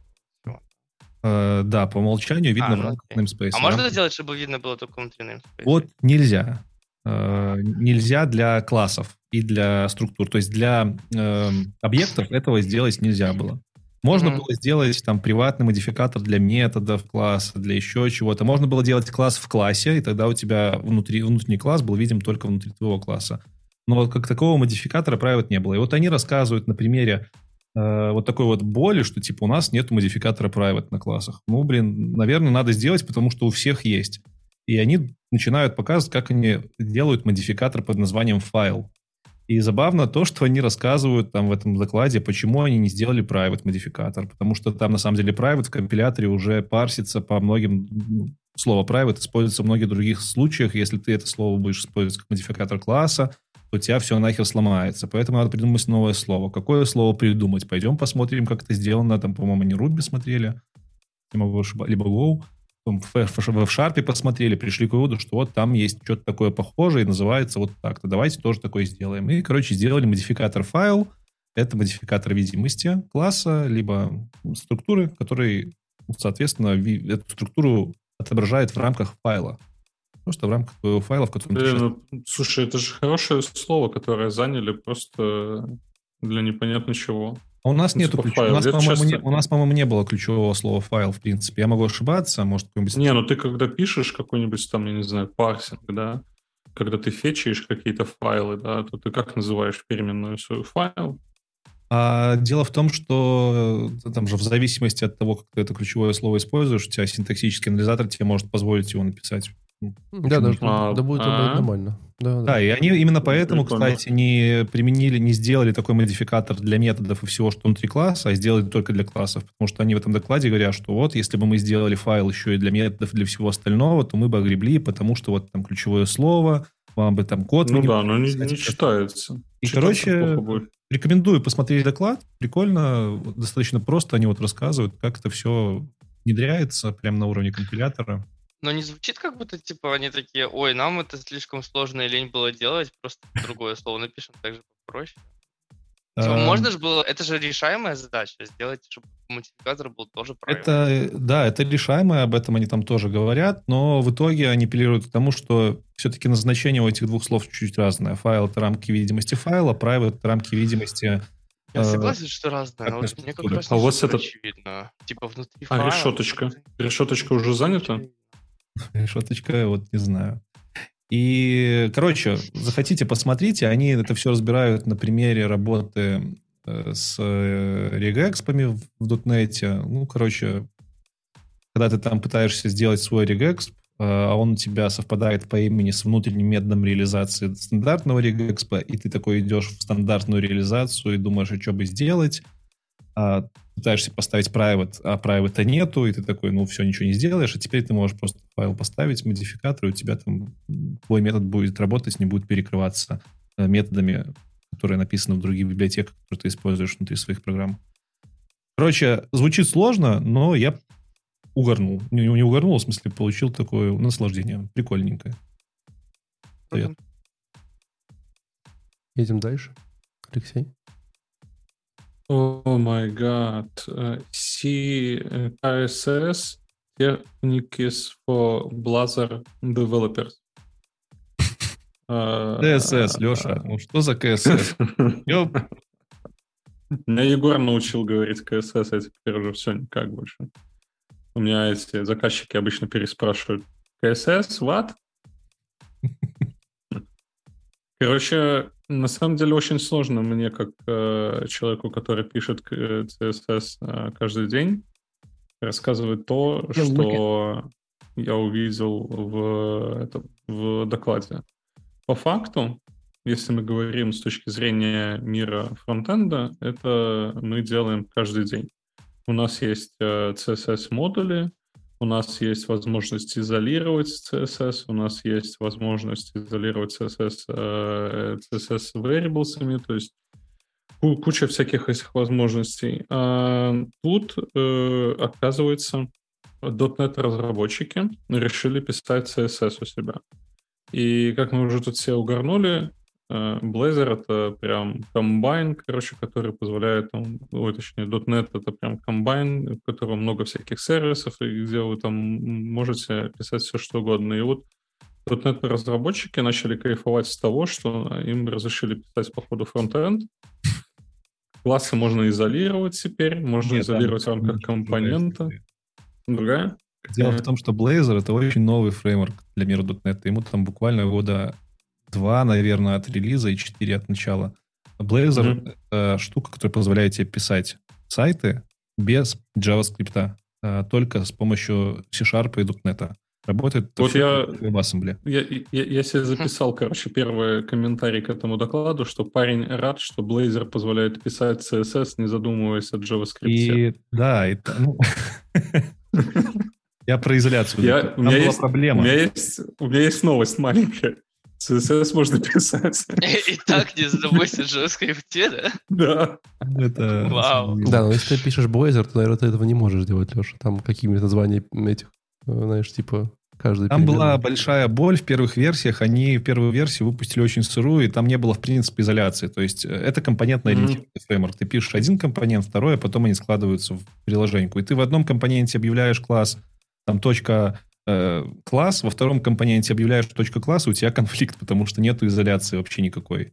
И они, mm-hmm. наконец-таки, эту изоляцию, видимо, притащили вот на уровне, я так понимаю, каких-то идентификаторов, которые они потом проставляют классом уже на, пост, э, на, на, на этапе компиляции. Да, ну то есть ты, ты можешь э, указывать, как э, можешь писать как изолированный CSS, ты можешь также писать и общий CSS. Mm-hmm. потом это все, ну то есть Блин, мне очень сложно комментировать это, потому что, ну, ну типа, каждый день это все в паке крутится там или ну, вообще... Они пытаются ряду. догнать ваши вот JS-овские фреймворки компонентно ориентированные в этом плане. Ну, это, это очень, очень хороший типа догон, потому что это то, как э, сейчас в целом пишется CSS. CSS можно писать как изолированный, так же, как вот э, он пишет... Э, и второй вариант — это когда у тебя общий CSS на все. Он там еще говорил про поддержку CSS э, фреймворков или каким-то образом он зачем-то полез упоминать CSS, э, там Tailwind и Bootstrap. Но я не совсем понял, зачем это туда перетащили. Но вот в плане вот этих фичей выглядит как, э, если это из коробки, без всякой поддержки веб-пака JavaScript, то выглядит прикольно. Там у них еще э, помимо изолированности, насколько я понял, э, все как у нас, когда билд создается, можно э, подчистить э, неиспользуемый CSS. Ну да, автоматически есть, да, делается. Да. Там еще один важный пункт был SASS. Они, наконец-то завезли поддержку а, SASS. SASS, потому что до, до вот этого релиза у нас SASS прикручивался какими-то левыми библиотеками, которые не обновлялись, и это было очень больно. А те, кто Ну, привык... вот видишь, а я, ну, я не совсем понял э, прикол с доклада, потому что, ну, как бы, типа, каждый день это все происходит, а здесь Мгм. что, что-то новое. А, оказывается, стаса не было. Ну, Ну, SAS типа же можно был, но Да, у тебя, тебе нужно было ставить сторонний, сторонний, ну, не софтину, а модуль, который на этапе компиляции будет подключаться, и твой SaaS-код переводить CSS. И это сторонняя херня, которую нужно было ставить, искать новые версии, потому что новые .NET старыми не поддерживались. Плюс Intel этот статический анализатор тоже подключивал часто с SAS. А тут видно уже... Мгм. Ну, прикольно. Всего лишь два года, ребят, мучились. Так, в принципе, нормально. Ну, учитывая, что на Blazor почти никто ничего не пишет, потому что очень экспериментальная штука. Ну, WebAssembly. На WebAssembly пишут только в Rust и в .NET, и больше нигде особо. Будем честны, в Blazor, ну, есть одна очень ключевая проблема. Жирное приложение? Да, ну, да похер на это. Кого сейчас волнует? Ну, 20 мегабайт ну, никто не- уже не удивишь. Э, Ты ему очень сильно должен доверять. Ну, прям вот то, что если там что-то пойдет не так, то как бы все. Ну, а, типа, что может просто так? Ну вот я тебе скажу вот пример из, вчерашней, из позавчерашней моей жизни. Э, Next.js, э, я рендерю какую-то компоненту, и там где-то импортируется какой-то лес, и просто CSS не прогружен, ну типа не ставится в компоненту. Просто вот, ну не ставится класс. Просто не ставится. Э, Переименовываешь класс на другой, ставится. Э, На этот класс не ставится. Иди в GitHub, И делай request. Понимаешь, и все, и как бы и ты, и ты тут как-то можешь О, я захачить. слышу. Нет, ты можешь как-то тут Ответ захачить какую-то не херню, этого. знаешь, там, ну, типа, Не, ну типа, понятно, что, что поделать? В Blazor ты ничего не сделаешь. Все. Это уже вопрос того, насколько компании, которые это все саппортит, интересно развивать технологию. Как бы если Google откажется от Angular, Angular же у них, да, то и Angular по, по одному месту пойдет. Если А. Facebook откажется от React, React не пойдет, он так э, Пойдет. уже пошел. А, Ну, да, понятно, что на фоне всех этих фреймворков Blazor очень маленький, и э, большие бизнесы на нем заводить стрёмно, потому что а вдруг через 5 лет придется переписывать, потому что на него забьют. Да мало этого, мало того, что ты просто вообще не понимаешь, что там происходит. Я хоть в React понимаю, что происходит. Ну, Ну, плюс-минус. ты, там, ты можешь знаешь, много чего кастомизировать на уровне того, как это работает под капотом. Да вот неважно, я в React могу написать HTML, CSS и просто JavaScript, даже вообще покер, и он будет работать в браузере. А тут все Blazor- то же самое. Ты ты тоже здесь можешь, HTML, CSS можешь. и, и вместо JavaScript C-Sharp. Опачки, неожиданно. А вместо этого что-то еще. А если ты хочешь писать чистый JavaScript? Подожди, так в этом же и суть Blazor. Суть Blazor в том, чтобы C-Sharp разработчик, Да, но у еще тебя JavaScript. все еще есть JavaScript в браузере. он есть только... Подожди, подожди, подожди. Подожди. Это получается фронтенд.net разработчик? Да, да, да, примерно так. Да. А, Ну, там, там, есть, там есть ограничения, ты не можешь напрямую там дом менять как-то совсем уж мощно, но ты можешь динамику делать. То есть просто- не jQuery. Ну да, нет Там jQuery. нельзя так делать вообще. Не, у меня вот если есть из интересного, э, если кто-то вот вообще интересуется Blazor, вот мой доклад, он называется What's New in Blazor .NET 7. А Он как раз вот прям э, делает приложеньку. э, Супер простецкая приложенька, типа он показывает новые фичи, которые есть в Blazor. Там есть какой-то теперь новый грид. Мгм. Quick Grid они называют эту штуку, и какой-то, значит, Navigation Это Walk. просто новый компонент, который ты мог бы сам написать. Да, да, какие-то компоненты, которые, которые они создали, типа, из коробки, вот, и он, собственно говоря, с этим кридом делает какую-то табличку, знаете, которая там, типа, ты там данные скушала, там, знаешь, пагинацию добавил, тут кнопочка, тут поиск, тут фильтрация туда-сюда, это все работает из коробки. И в конце он еще делает супер классную штуку, он берет эту компоненту и вставляет ее в WordPress, говорит, вот теперь смотрите, в WordPress у нас теперь вот наш списочек будет разных штук. В смысле? Что? Да, да, ну, это все, все работает очень просто. Да, то есть, как бы, по факту, Blazor, это же, типа, все равно компилируется в веб который как- как-то э, бинится к дому, да? И, собственно говоря, какая разница, где ему биниться к дому? Вот. И, соответственно, ты можешь объявить э, себе в, в этом, в, э, в Blazor, в приложении, что типа а вот это мой Blazor компонент, да, это у меня будет кастомный элемент под названием Product Мгм. List. И потом ты, когда пишешь его в HTML, Blazor как бы парсит твой дом, такой, о, Product List, и как бы туда впендюривает весь свой WebAssembly JavaScript код. Ну, это же одна Всё из фишек. логично. Ты можешь Blazor запускать без веб-сервера, просто в браузере Типа, типа такого, да. И они об этом очень сильно говорят, знаешь, типа, все, можешь запускать свой Blazor везде, и на мобилке, и вот там, и вот там. Вот. Но по факту я посмотрю и понимаю, типа, ну, насколько это... Ну, это это в целом прикольно, пока тебе не нужно его поменять какую-нибудь штуку, которую невозможно поменять в Blazor. Да, в стиле, да, типа, но кнопочка тебе должна быть э, с О. круглыми бордерами. Ты такой, все, пока. тебя, Э, у тебя бэк и фронт синхронизируются на уровне моделей. У тебя общие модели с общими Все namespace'ами, с классно, все хорошо. Кнопочка с, с полукруглыми бордерами, и все уже сразу не классно. То есть, Ну, блин, да нет.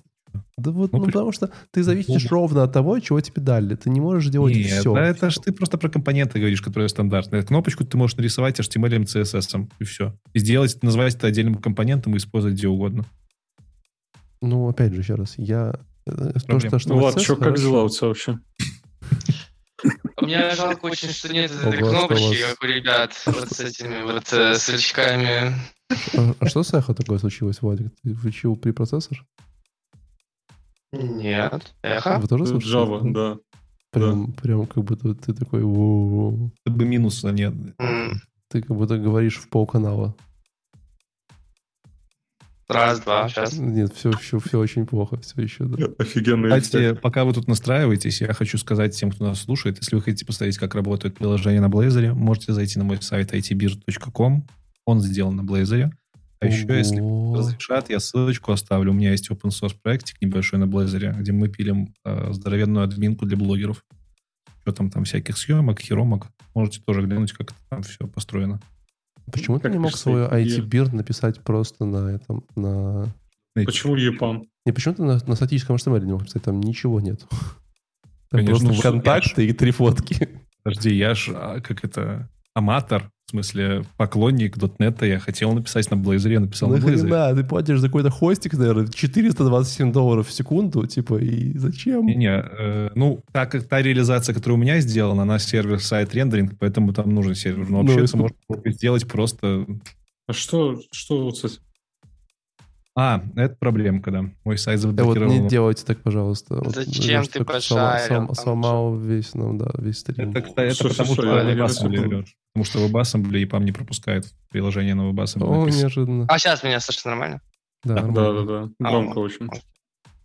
Короче, я все сказал. Я Блин, просто, по-моему, Леш? Леш, ты просто свой сайт мог на тильде сделать, понимаешь? Типа... Ну, конечно. Но No у меня code. настроен- Валик, у меня настроены actions на GitHub, которые автоматом мой код отправляют в Azure. В Azure, э, точнее, собирают и деплоят на Azure. В Azure это все разворачивается, воркеры кое-какие у меня там есть. Там все красиво. Обычный лендос, ну да, стоит он до хера. Но зато красиво. Я в GitHub открыл, изменил две буковки, сделал Как- комит. а, это как через там- 10 10 Как ты умудрился набрать 70 очков на десктопе в Google PageSpeed сайте? Просто хочу посмотреть. Собака начинается. Минимайз main, main 4 секунды на десктопе подгружался сайт у тебя только что. Не, ну ладно, ну в смысле, это, наверное, ну, это, наверное, просто не шоу-кейс, это просто, знаешь, у Леши было свободное время и нечего делать было. Ну да, да, да. Ну и плюс сайт у меня, он сервер-сайт, рендеринг там с оптимизациями для поисковиков, все сложновато. Можно было бы...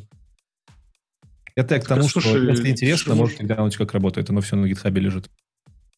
Если там чистая статика у тебя, ты же можешь э, настроить что, Next.js, не, не Next.js. Да, Gatsby он мог Э, настроить, что Да, да, да, Gatsby. Jamstack да, настроить, да, который да. будет у тебя, ты будешь кидать в- куда-нибудь файлик, он у тебя будет его, этот MDX, он у тебя будет... Хватит, а то вы сейчас мне сегодня рассказываете, я еще два дня спать не буду. Но при этом я замечу, что .NET э, Framework 6.0 весит всего лишь 55 килобайт. Не то, что прям сильно много. Это, наверное, у тебя закашировался, может, был нет, на я прям смотрю, не знаю, сколько. А, нет, нет, transfer size. Там, что там? Нет, нормально все. Короче, окей. Все. Короче, посмотрите демку про Blazor. Она довольно забавная. Вот. Э, Из интересного, что из прикольного, они там добавили loading progress. Это, короче, типа пока ваш э, жирный бандл грузится, вы можете показывать прогресс-бар, который как-то там хитрым образом загружается заранее. В общем, ничего интересного, просто посмотрите. Все, Леш, там вот э, единственный сайт, который написан на .NET, следующий вот у тебя. А, Мне Microsoft деньги должны платить за это. Леш. Что? .NET, А, мы так .NET быстро это уже? Overflow, да. Короче, вы все знали, что ну, этот Stack Overflow написан на Это единственный .NET? сайт, который написан на .NET. Да, Все да. знают об этом. Я не знал. Второго нет Ну просто. А давайте не, не подсматривая, не подсматривая в этот в доклад, э, как как долго мы уже пользуемся Stack Overflow для того, чтобы писать код? Лет 20. 15. 13. 15, я думаю. По-моему, Балик угадал. 15. С 2008 года. Да, где-то 15. Я был близко. Окей. Так, что, что? Да все, поехали дальше. А, он еще на .NET, э, на .NET э, 6 его мигрировали. Причем, э, Влад, миграция, короче, очень простая. Там буквально 300 изменений в файлах, где-то плюс-минус. И Сколько, все, и у сколько? тебя In Ну, fact, we триста. actually 300 файлов. Ну, довольно-таки У быстро. всё. тракториста, блядь. Не выдержал все-таки. Все-таки не выдержал.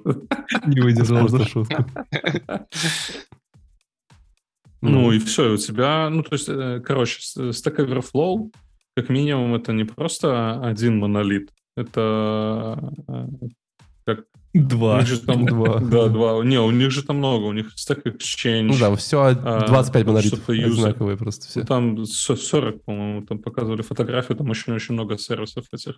Я уверен, там есть какой-нибудь senior copy-paste инженер, который, знаешь, разные копирует из одной кодобазы другие куски кода. И, ну вот, э, суть в том, что... А, что еще было в докладе? Э, 15 тысяч кодов, э, кодов, тестов. И эти тесты больше нацелены на интеграции, интеграционные тесты. Они начали покрывать тестами буквально там типа лет пять назад. До этого это не нужно было. Причем почему не нужно было? Потому что у них в Твиттере сразу же э, отсвечивало, где у них бага, и они... Можно было, мне кажется, даже настроить этот с Твиттера сразу же в, э, на борду задачу попадала. А, как ты И думаешь, они спрашивали на Stack Overflow, как покрыть тестами Stack Overflow? Какое, какое количество Тест, надо покрыть? типа, такой, да, э, CTO head Stack Overflow пишет, типа, какое количество оптимальное тестов? Вот у нас 15, короче, все такие, «Хм, Слушай, нормальная идея, мне кажется. Нормально можно было так это, общаться с аудиторией. Ну, вообще существование такого здоровенного сайта, написанного на .NET, у которых дохерища легаси было, это прям вдохновляет разработчиков на .NET. Э, И говорит о том, что вот их легаси может когда-то превратиться в красивую бабочку. Нет. Если- у вас э, две страницы в приложении, одна поиска, другая показа ответов, и можно комментарии Не, оставлять. слушай, там же еще рейтинг есть. А, да, еще лай- лайки, комментарии можно. Не, ну. Там развесить Да, личный кабинет, что там рекомендательная система, все такое. Ну, они Да? же начали еще там джобу какую-то Личный делать. кабинет? Да, со звездочками, с бейджиками. Ну, Сквозной. Сколько у тебя звездочек? Я не помню. Скво- Он не сквозной, по-моему. По- По-моему, сквозной на сервис. Не, у тебя на каждом, на каждом аккаунте твой Мгм. личный кабинет. Да, по-моему, да. Ох, блин, я даже не залогинен А зна- Давно я программировал. знаете, какой- знаете, какой у меня... Давайте самый популярный ваш вопрос на Stack У Overflow. меня 119. Каждый. Там Я, я никогда не спрашивал ничего на Stack Overflow. А где посмотреть? Сейчас профиль заходишь. Я в профиле questions. Questions. У меня ноль questions. Мне кажется, меня тоже. Серьезно? У меня тоже. Да. Да как-то ответы раньше находятся обычно, чем... Ноль questions. Как зайти на Overflow? Самый, самый популярный у меня, слушайте, на самом деле на протяжении где-то э, до 2018 года у меня был самый популярный вопрос, э, Влад, это в твою э, эту пользу. Android, дефис, parsing XML with Russian words encoding. У меня какая-то проблема была с, с матными словами парсил какие-то? Да, да, да, да. А сейчас у меня самый популярный, это тогда было 2К просмотров. Сейчас самый популярный на 18К э, React Truncate Text Byline. Но мне кажется, надо его up-to-date, потому что он уже совершенно поменялся. Там прям просмотры Ты раньше не говорил, что задрот? Получается, что все-таки задрот. А я нашел, что у меня 7 вопросов все-таки есть. Я, Причем я, я делаю я- аккаунт recovery, подождите. У. Меня последний вопрос был, типа... Не, у меня в 2017. А про, а про Android кодировку в 2012 задавал. You have not asked any questions. Да, у меня, у меня в 2014 году э, последний вопрос на, на Stack Overflow. Не, ну на самом Один. деле я расскажу, Подожди, в расскажу смысле в секрет. 14? Он уже 15 лет назад только открылся. Не, в 2014 году. М. В 14 Ну, в Да. нем, между, в нем, между прочим, э, 60 апволтов, и, у моего и ответы 140 апволтов, чтобы ты понимал. Подожди, в 14 Что? году. В 2014 году. Я задал Потому вопрос. что такое шло 15 лет. Нет, в 2014 году. А, я всё, задал вопрос на ой, Stack Overflow. У него 40... Лёва, У него 40 2018 Да, у него 2008 год. 45 тысяч просмотров, чтобы ты понимал. э, И У те- и у его, да, его полтнули 60 раз, и ответ отполтнули 140 раз. Офигеть, А? офигеть. Дети. Вот это да. Я, Так а я, я говоришь, уже, так, я уже 8 задавал лет назад, вопрос? даже 9, короче, задавал правильные вопросы.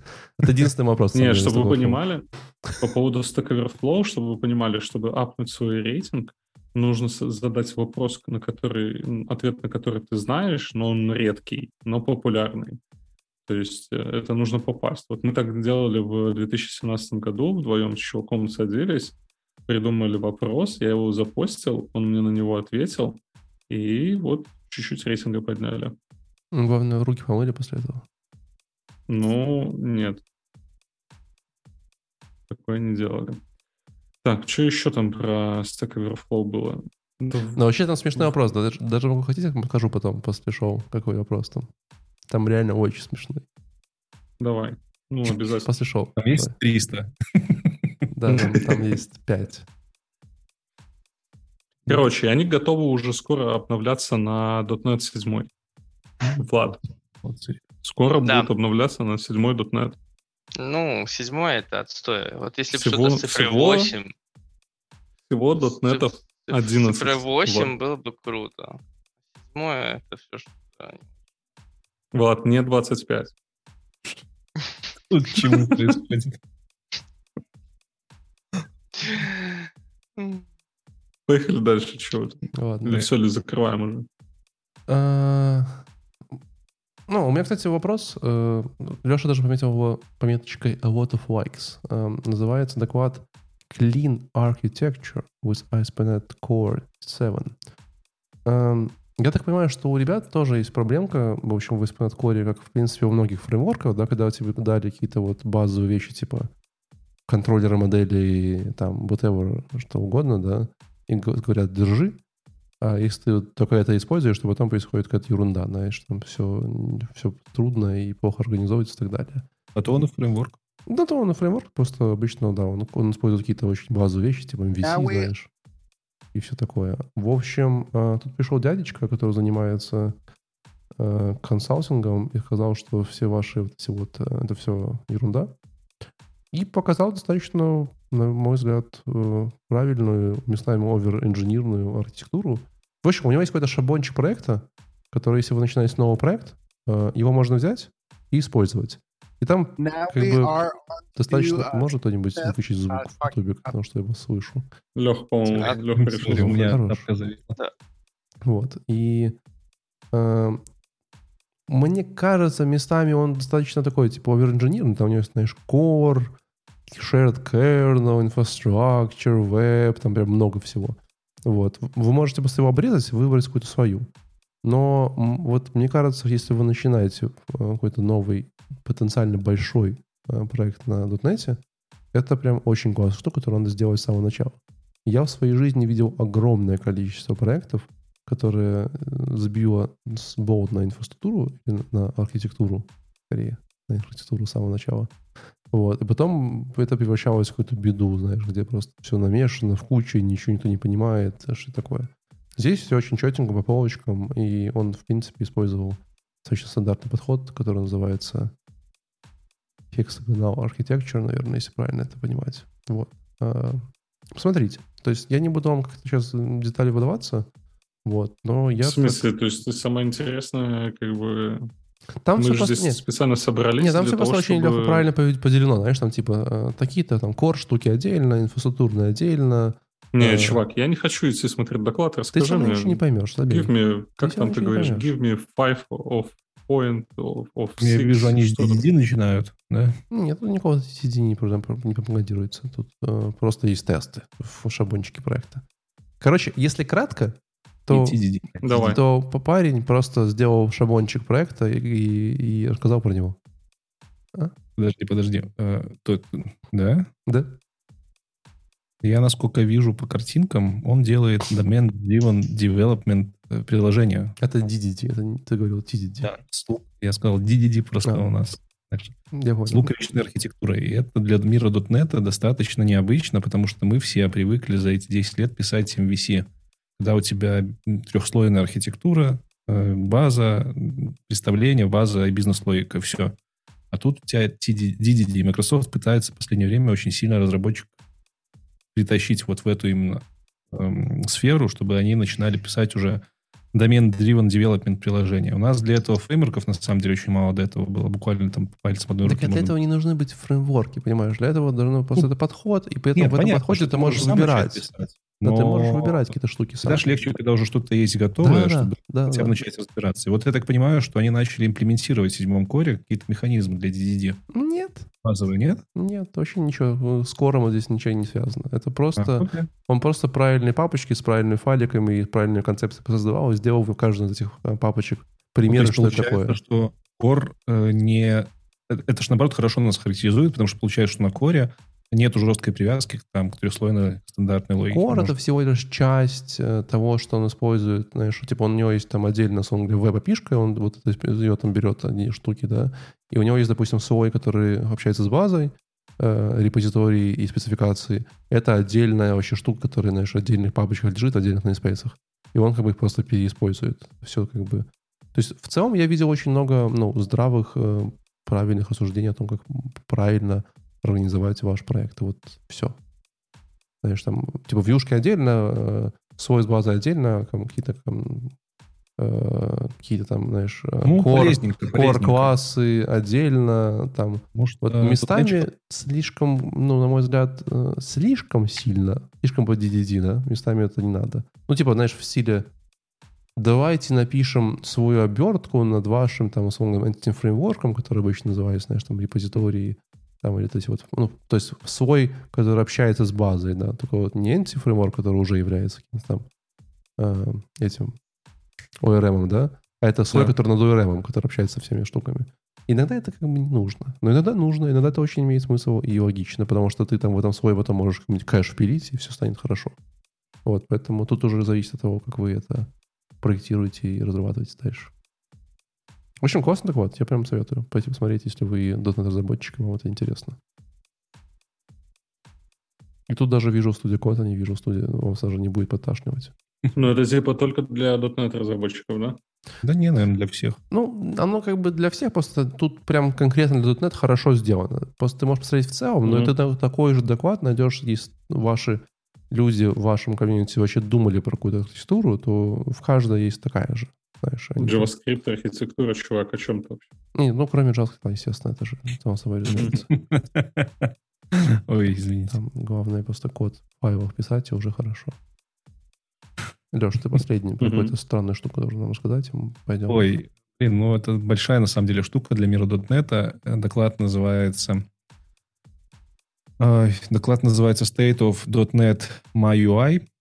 И тут надо сделать небольшую интрошку, что такое MyUI.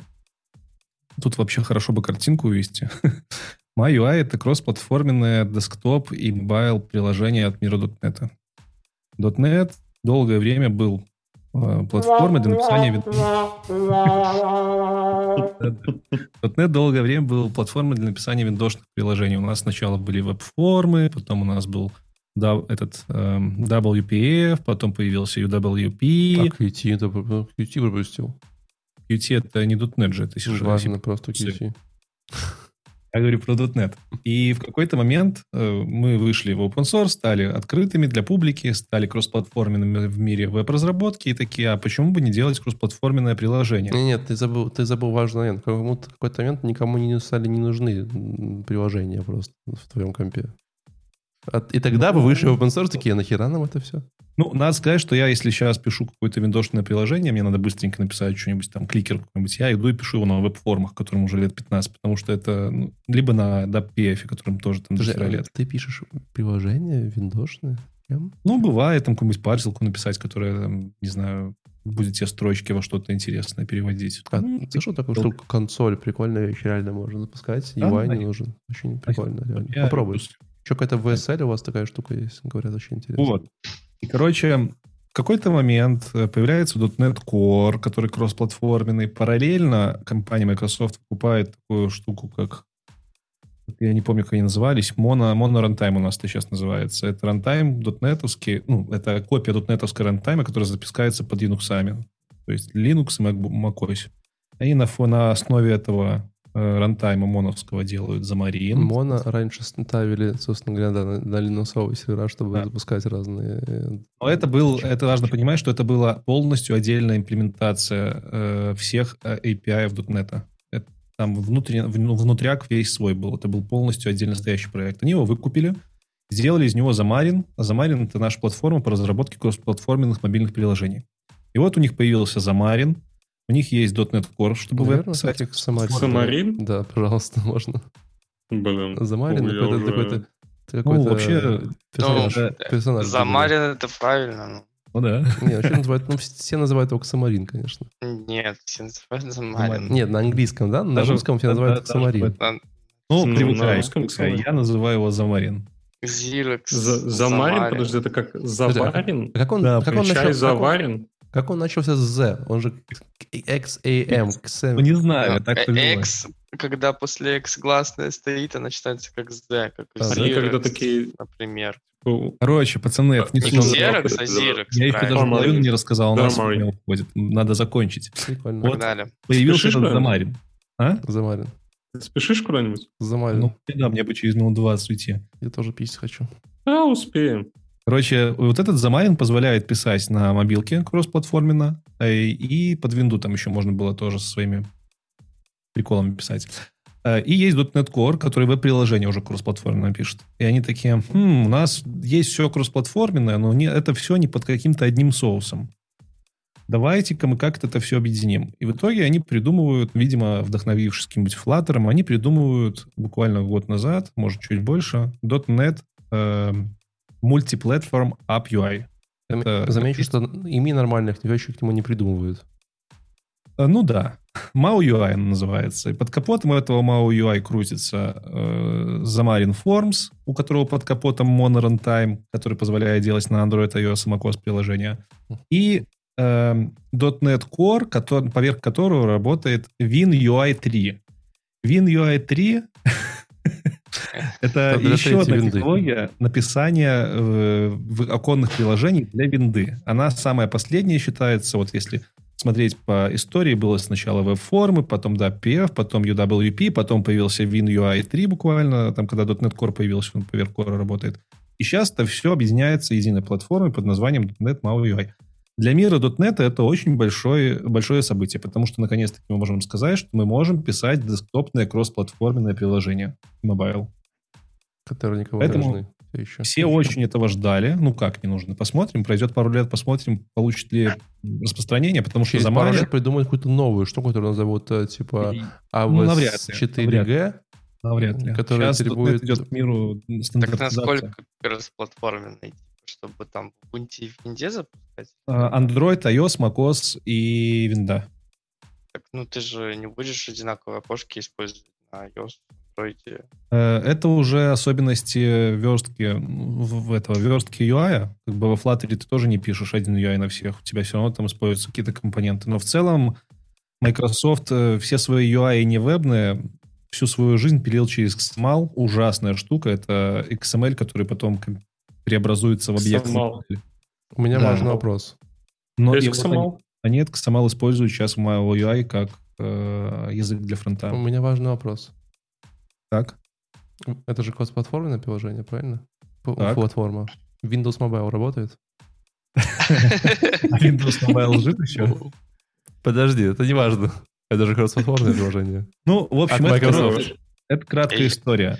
Я еще могу себе представить одинаковое окошко там на macOS, там в Ubuntu и Винде, но насколько я знаю, даже то, как Activity работает вроде бы в iOS. Ну, понятное дело, что оно будет работать через жопу еще там несколько лет точно, но Всегда. есть. Какие-то стандартные приложеньки уже можно делать кроссплатформенно.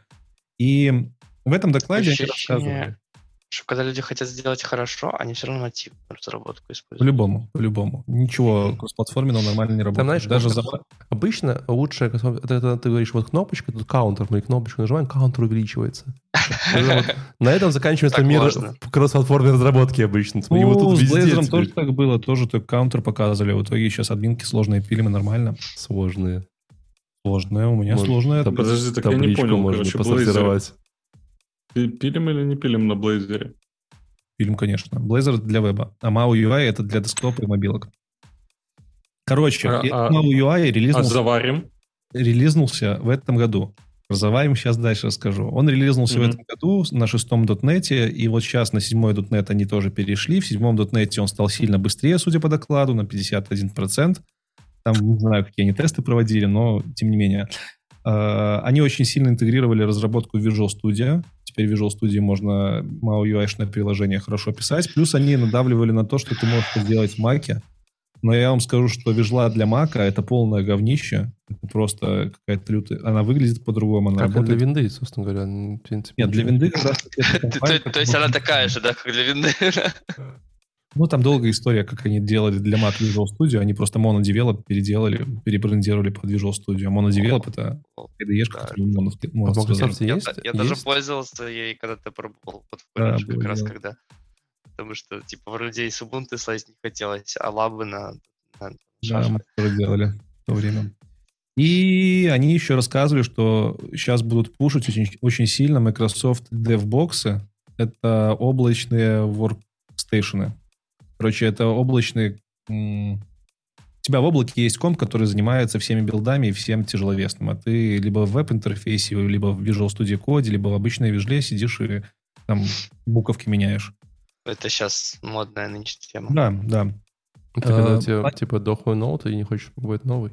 Типа того. Либо просто... Ну как, можно сейчас храмбука Да. Нет, нет, ну логично. То есть так-то ты ноут один человек раз продал за 2000, типа он 5 лет пользуется, а так, получается, каждый день, год, месяц берешь 100 долларов с него за тачку, которую билды собирает, правильно? Это за, 3, Ну, за 5 и, лет и это тоже, к, к этому тоже вся индустрия идет, ну и так далее. Но у нас даже вот же нельзя вообще код на личный, ну не на личный, Мгм. а на рабочий, просто на устройство нельзя, поэтому вся разработка в онлайне. Но зато там машинка на 128 ядер и 512 оперативы. В принципе, 8 Java хватает. Да, не всегда. Такие штуки. Короче, из доклада, из доклада стало понятно, что можно MAU UI разрабатывать в Вижле, начиная с версии 17.4, там полная поддержка. Нативно можно их писать, э, писать теперь на маках, причем на RM-ных. Но опять-таки Visual Studio для мака, как по моему личному мнению, говнище полное. Пробуйте Rider. В Rider обычно все эти фичи довозят через месяц-два после релиза. Э, Чтобы вы понимали, пацаны, насколько сырой еще MAU UI, то есть он совсем недавно релизнулся. Они, когда показывали новые фичи, которые завезли вот с седьмым релизом .NET в MAU UI, это были фичи следующие. У них появились тултипы при наведении на всякие кнопочки, еще что-то. У них, эм, у них появился ховер при наведении на элемент, то есть ты наводишь мышкой на кнопочку, она цвет меняет. У них появились контекстные меню внезапно. И, и- и он появился. Это? Да, и у них появился правый клик на кнопку, он теперь отслеживается. Правый клик на Интересно, Ладно, подожди, важный вопрос. А Как Symbian работает? фичи? А? Работает, ты не услышал. Symbian работает, хотел спросить. Вот пес, а. Слушай, как, Подожди, как ты называешь в Ты, ты как говоришь, что типа MAU UI.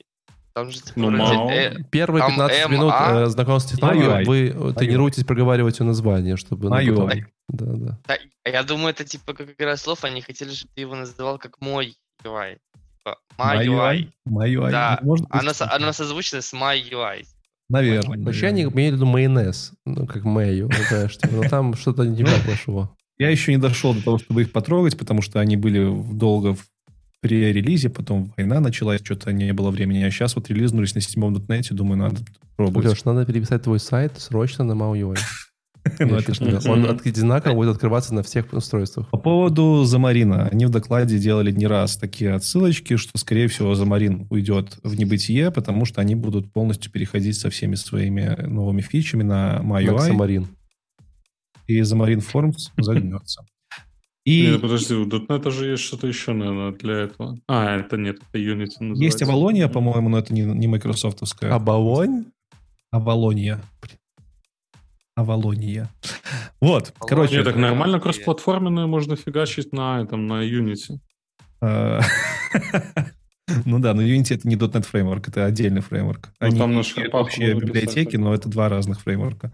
На, А. на реакте можно фигачить. Э, Типа Unity строился на основе, по-моему, .NET фреймворка, но они очень сильно разошлись. Вот есть, есть Unity, есть нужна, .NET браузер. фреймворк и есть Xamarin на Mono, который работает.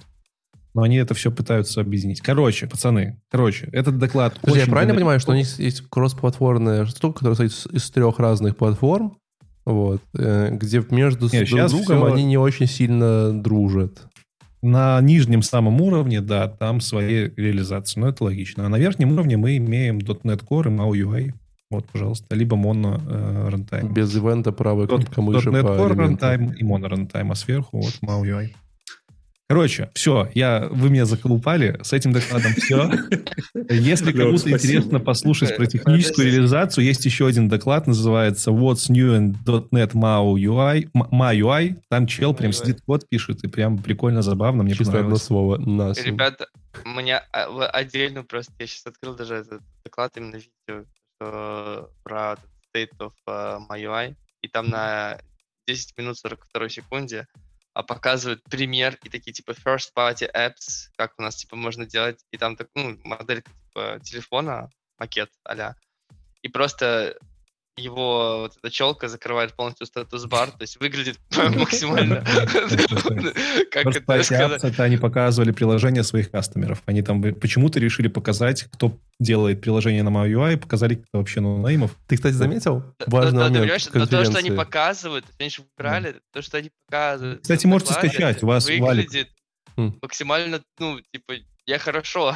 Там Для- дальше были поприкольнее примеры. Валик, у тебя iPhone, можешь скачать приложение K2 называется. Это приложение по слежке за изменениями в атмосфере. Вот оно на MauUI написано. Слежки изменений в атмосфере, это что значит вообще? Климата, климата. Там просто текст не изменилось ничего. И оно там периодически обновляется. А и все, короче, вы. .NET Forever, Ладно, я шучу. но- Forever Young и все такое. Я, знаете, что интересно только что заметил? Что во всех таких конференциях обычно, где есть там технологии, часто приглашают, ну, типа, партнеров, которые там, вот, знаешь, они там что-то использовали, ты, знаешь, чего-то достигли, да? Ну, часто такая штука. Кроме Stack Overflow и у меня еще был какой-то Geographic HQ. Кто-то еще был? Я вот тоже, по-моему, в этом докладе никого не увидел. Это довольно странно. М, Ну да, странно. Кстати, странно, да. Было бы интересно про хайлоуды на том же Stack Overflow послушать. Нашел 15 приложений Q2, ни одна из них про, не про атмосферу вообще ничего. А нет, вот та вот херово выглядящая, наверное, она. А нет, не она тоже. Даже там зелененькая какая-то херня была на- нарисована. Есть К2 для каких-то управления какими-то девайсами. Это не Не, ну они прямо в докладе говорили, что вы можете скачать в, в этом в Apple Store это приложение. Нету. Нету? Ну, Но это неудивительно, потому что доклад делали PM. Я думаю, там просто Apple не пропустил их по гайдлайнам, знаешь, такие, о, не, не, вот это, это- так, вот так. Тут, конечно, есть плохие приложения, но это совсем плохо, знаешь. Слушай, К2 она называется, а потом верхняя палочка, как это называется, не помню, слэш. Ну, Давай я App Store открою. мне клима, телефон клима надо? компа, компагне. Клима? Клима компейджне.